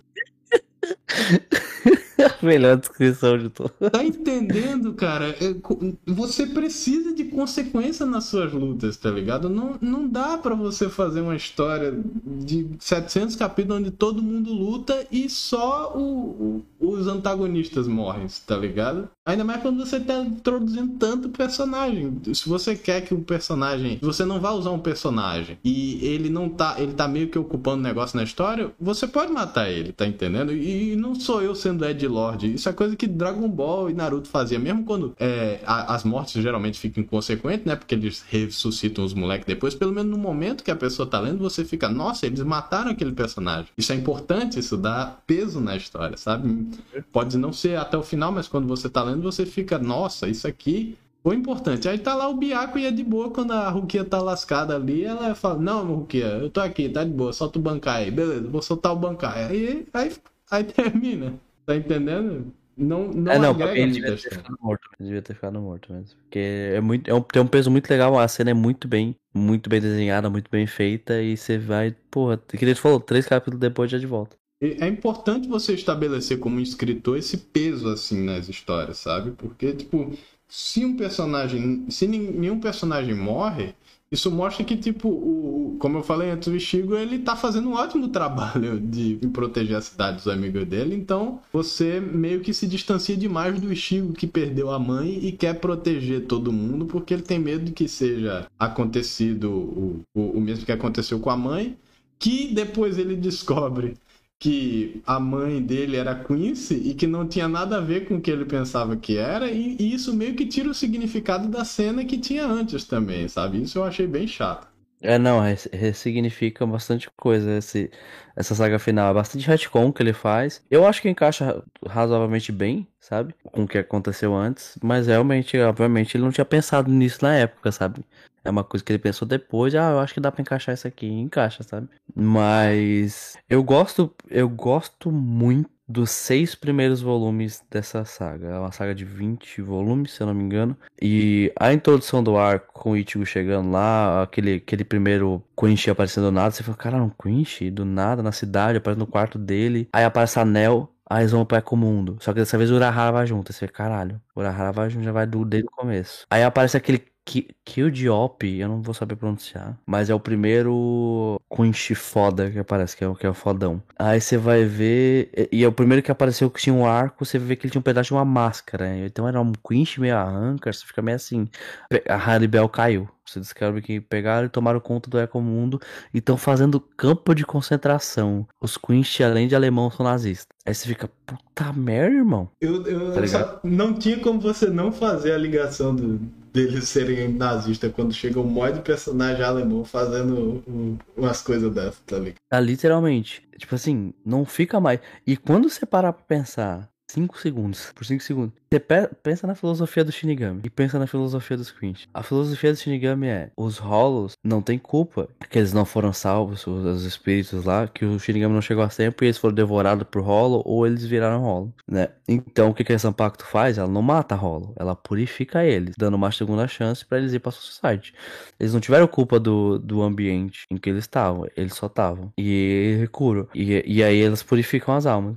Os Quinch, mano, os Quinch mata e foda-se, tá ligado? Os Quinch é bandido bom, é bandido morto, tá ligado? É um pessoal bem mais pragmático mesmo. Os Quinch não estão nem aí. pra- pra- os Quinch é olho por olho. e Não, foda-se a sua circunstância. Foda-se a tua situação. Tô nem aí se você não teve outra. Você não teve escolha. Você devorou um ente querido meu, tá ligado?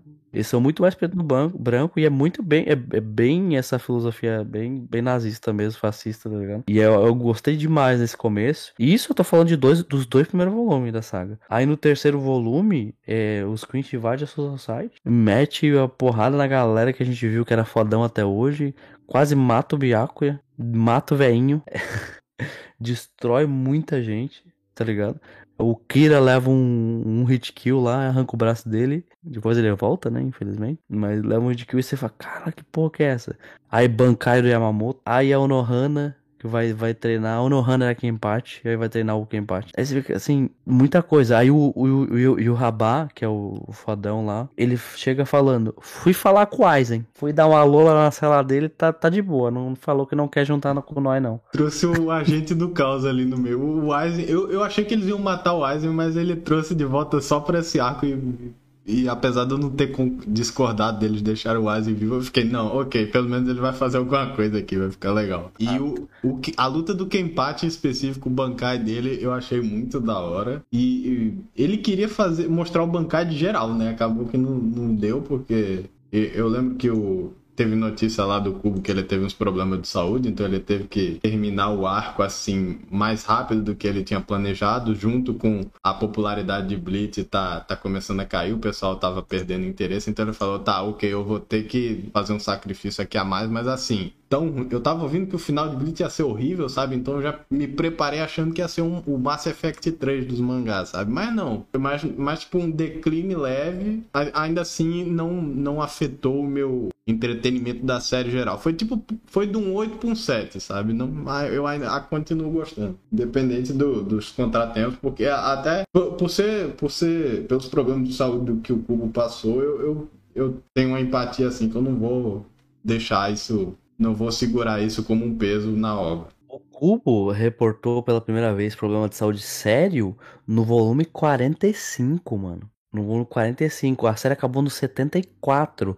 Ou seja, o cara tava ferrado no 45 e trampou mais seis anos publicando um mangá semanal. E ele queria fica- fazer mais, né? Só não deixou porque o corpo não, não aguentava. Não dava, exatamente, não dava. Por aí, não, o Cubo ia. Você não leu o, o, o capítulo especial que saiu de 70 páginas por um acaso, né? Não, eu, eu li, eu li. Eu dei uma pesquisada depois Ah. porque eu vi que estavam pensando em trazer Brit de volta e eu fiquei, rapaz, você quase morreu, cara. Você tem noção do perigo que você for fazer Brit Boruto? O que que você vai fazer, cara? Não faz isso não.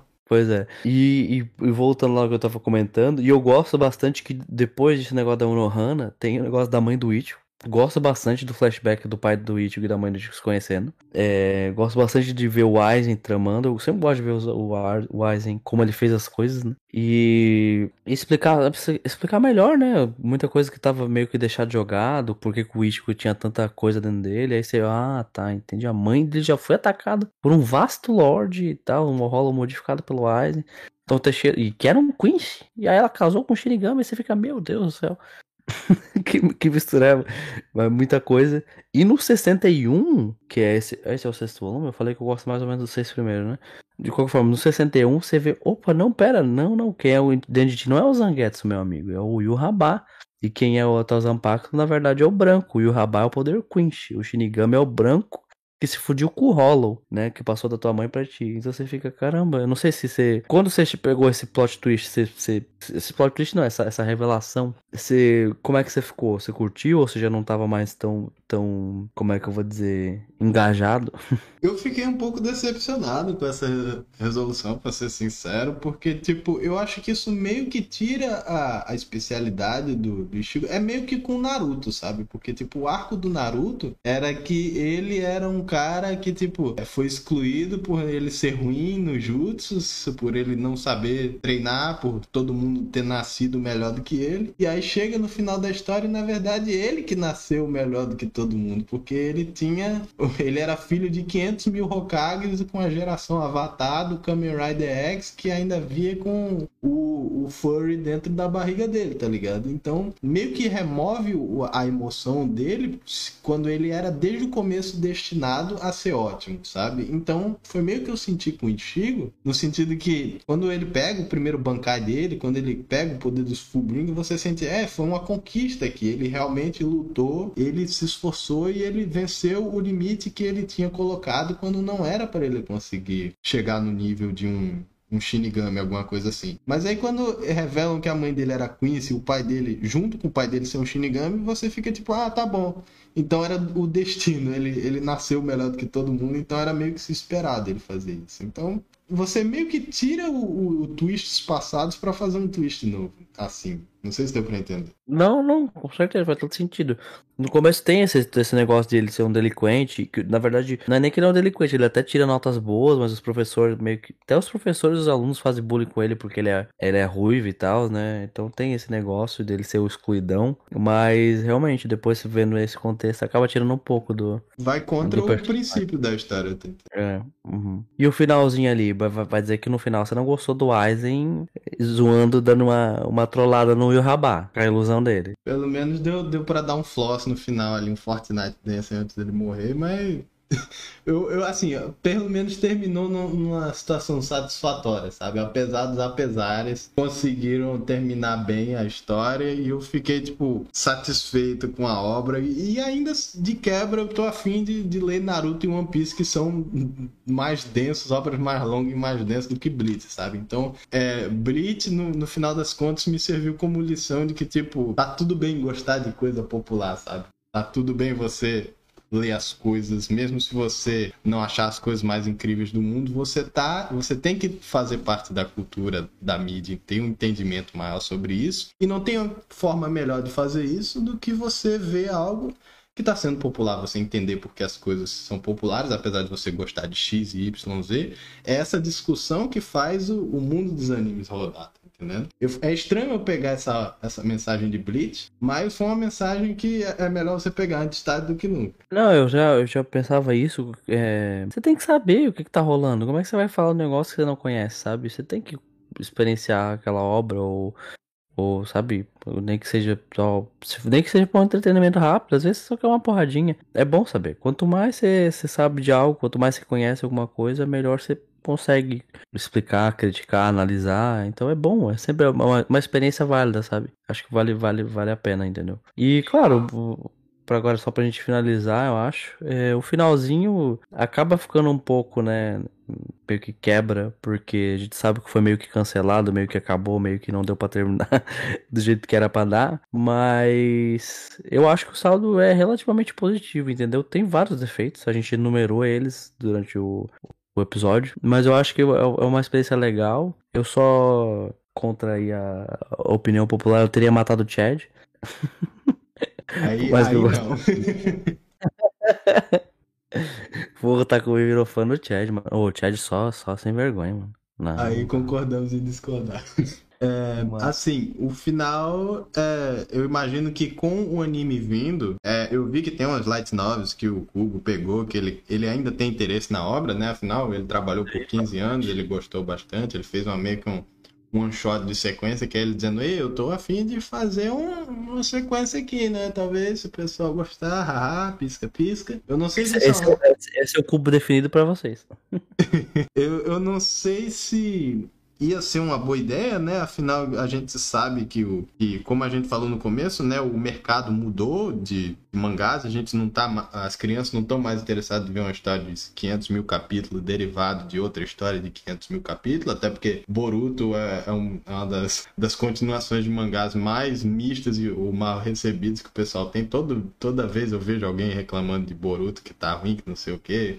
Dragon Ball Super, todo mundo tá, tá falando que tem uns problemas aqui e ali, que não, não é do mesmo nível que o original. Então eu fico nessa sensação de que, sabe, eu, eu meio que já tirei tudo de, de Bleach eu, e tá tudo bem a, não, se, se, não, se não continuar, sabe? Eu gostei de onde parou e esse, essa temporada final do anime eu imagino que vai ter várias mudanças assim, ele vai ter umas lutas adicionais, vai cortar umas coisas, vai adicionar conteúdo das novelas que possa é, dar mais insight, assim, mais informação que faltou para contar no mangá por ter sido terminado antes que o Cubo gostasse. E é isso, sabe? Eu acho que é interessante eu ter pego, terminado o Bleach justo nesse meio período de tempo que eu vou poder estar tá acompanhando o negócio enquanto ele tá saindo. Então, eu é, particularmente fico com gosto amargo na boca com o final do, do, da série, porque eu acompanhei semanalmente o mangá por 5 anos, né? E o anime eu acompanhei por um ano e o, e o mangá por 5 anos semanalmente. E, mano, eu gostava muito, ainda sou muito fã da série, né? Eu não tô satisfeito com o que eu tenho de Bleach, porque eu acho. Mas eu não queria. Tipo assim, ó, eu li esse capítulo, esse one shot extra que saiu. Gostei do que eu li, não sei qual que é a tua opinião. Eu gostei do que eu li. E gostei que não parece ir na, na direção de Boruto também. Porque ainda tá a galera que a gente conhece, não, te, não botar em segundo plano. Sabe, em nenhum momento o, o Kazuya é o protagonista da parada. Então eu gostei bastante de ver essa galera que a gente gosta, que eu gosto bastante, mais velha e tal, e como eles estão lidando com tecnologia e tudo mais. Bem, bem legal, gostei bastante desse one shot. Mas eu queria menos, menos ver o futuro dessa galera. Eu gostaria mais de ver o passado, de, de, tipo assim, eu adoro o arco Everything But The Rain, que é o do arco da mãe do Ichigo. Eu adoro o arco Turn Back the Pendulum, que é o arco dos, dos 100 anos atrás do Urahara, do, do Shinji, do, do Aizen, da Yoruichi, que mostra tudo. Eu gosto de ver como as coisas foram feitas, como aconteceu, e gosto que dê mais contexto e explique melhor. Por exemplo, vou te dar um exemplo da saga final. A gente, o nome da saga final é Guerra Sangrenta dos Mil Anos. Mas a gente não viu a Guerra, a Guerra Sangrenta dos Mil Anos. Então a gente não sabe o peso de que é. A gente sabe que houve uma, uma chacina e um genocídio de, de, de Quincy, né? Mas a gente não sabe o que, que aconteceu com o Yuhaba, com o Yamamoto, que tem essa, meu Deus, do passado e tal. Então eu gostaria de que o Kubo, se ele fosse fazer alguma coisa de Bleach, que ele fizesse uns spin-off. Ah, vai ser um voluminho focado no Urahara. Vai ser um voluminho focado no passado do Aizen. Vai ser é, dois volumes da Guerra dos Mil Anos. Dando detalhes e tal. Ah, vai ser um voluminho mostrando os primeiros capitães que o, o Yamamoto recrutou quando ele criou lá o, o Sereite e, e, as três divisões. Sabe? Tipo assim, é um universo tão rico e tem um lore tão da hora. Ah, vai ser um voluminho das quatro famílias reais, das quatro grandes famílias. Né? Mano, Tipo, sabe, tem tanta coisa interessante que tu pode explorar, não precisa ir pra frente. Você já tem muita coisa já, sabe? Então, tipo assim, trabalha mais isso. Isso eu acho realmente que... eu acho que ia ser da hora, sabe? Isso aí eu penso que podia dar mais rendimento até por ser conteúdo mais familiar, sabe? Ia ser mais expandindo a lore do que fazendo coisa mais ou fazer um, um Bleach Boruto, porque convenhamos, né? A gente vê o que que, o que, que acontece quando um mangá rola por mais de 600 e, e 700 capítulos e, e tem, tem muito mangaká que não, não dá mais bola, que o interesse pega, que ele fica velho, cansa. A gente já, a gente já cansou de ver casos assim, né? Miura, com Berserk, o Inoue com Vagabond, o Togashi com Hunter x Hunter. O, a publicação de mangá é, no fim do dia, um negócio que é mais importante do que... Do, o autor ele é tão importante quanto a obra que ele faz, sabe? Então, se é, você compara o, o, a questão de trabalho, que é fazer um mangá semanal por dezenas de anos, e fazer um one shot, um volume, assim, um negócio mais publicado, é a melhor das opções mesmo. Não, com certeza. E ele. E não sei se você tá ligado, além desse one shot que ele publicou, ele fez uma série curtinha que ainda tá, tá rolando. É, ele lançou quatro, ele lançou um one shot de Burn the Witch e lançou quatro capítulos também. Que, que o One Shot foi ver pra ver se tinha interesse, né, na história. E teve, e aí foi, foi aprovada a serialização, só que o Cubo falou, eu vou fazer no meu ritmo, né? Vou desenhar mangá quando eu quiser, quando eu sentir que eu quero, porque eu gosto de desenhar, só que eu não quero toda a Funciona pressão muito do, do... melhor assim, tá ligado? Até porque ele já terminou a história que ele queria falar, então é, é mais tranquilo.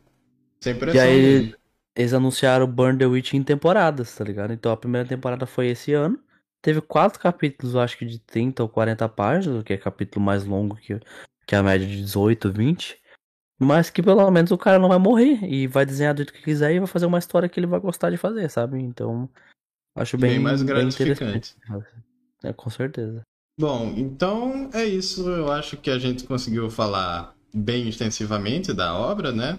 Eu, eu particularmente estou feliz de ter lido e ter sido convertido pela igreja de Blit graças ao nosso convidado. Seja bem-vindo. É, então, obrigado por ouvirem até aqui, galera. Não se esqueçam de dar o like e se inscrever, checar o canal do YouTube, caso você esteja vendo pelo YouTube. O do Marcos também, ele está soltando os vídeos crescendo junto cada vez mais aqui. Então, se vocês puderem dar uma força para ele, também é bom. É, no Spotify, caso você esteja escutando, dê uma olhada na, nos nossos assuntos passados, caso você tenha interesse também. E até mais. Valeu, galera!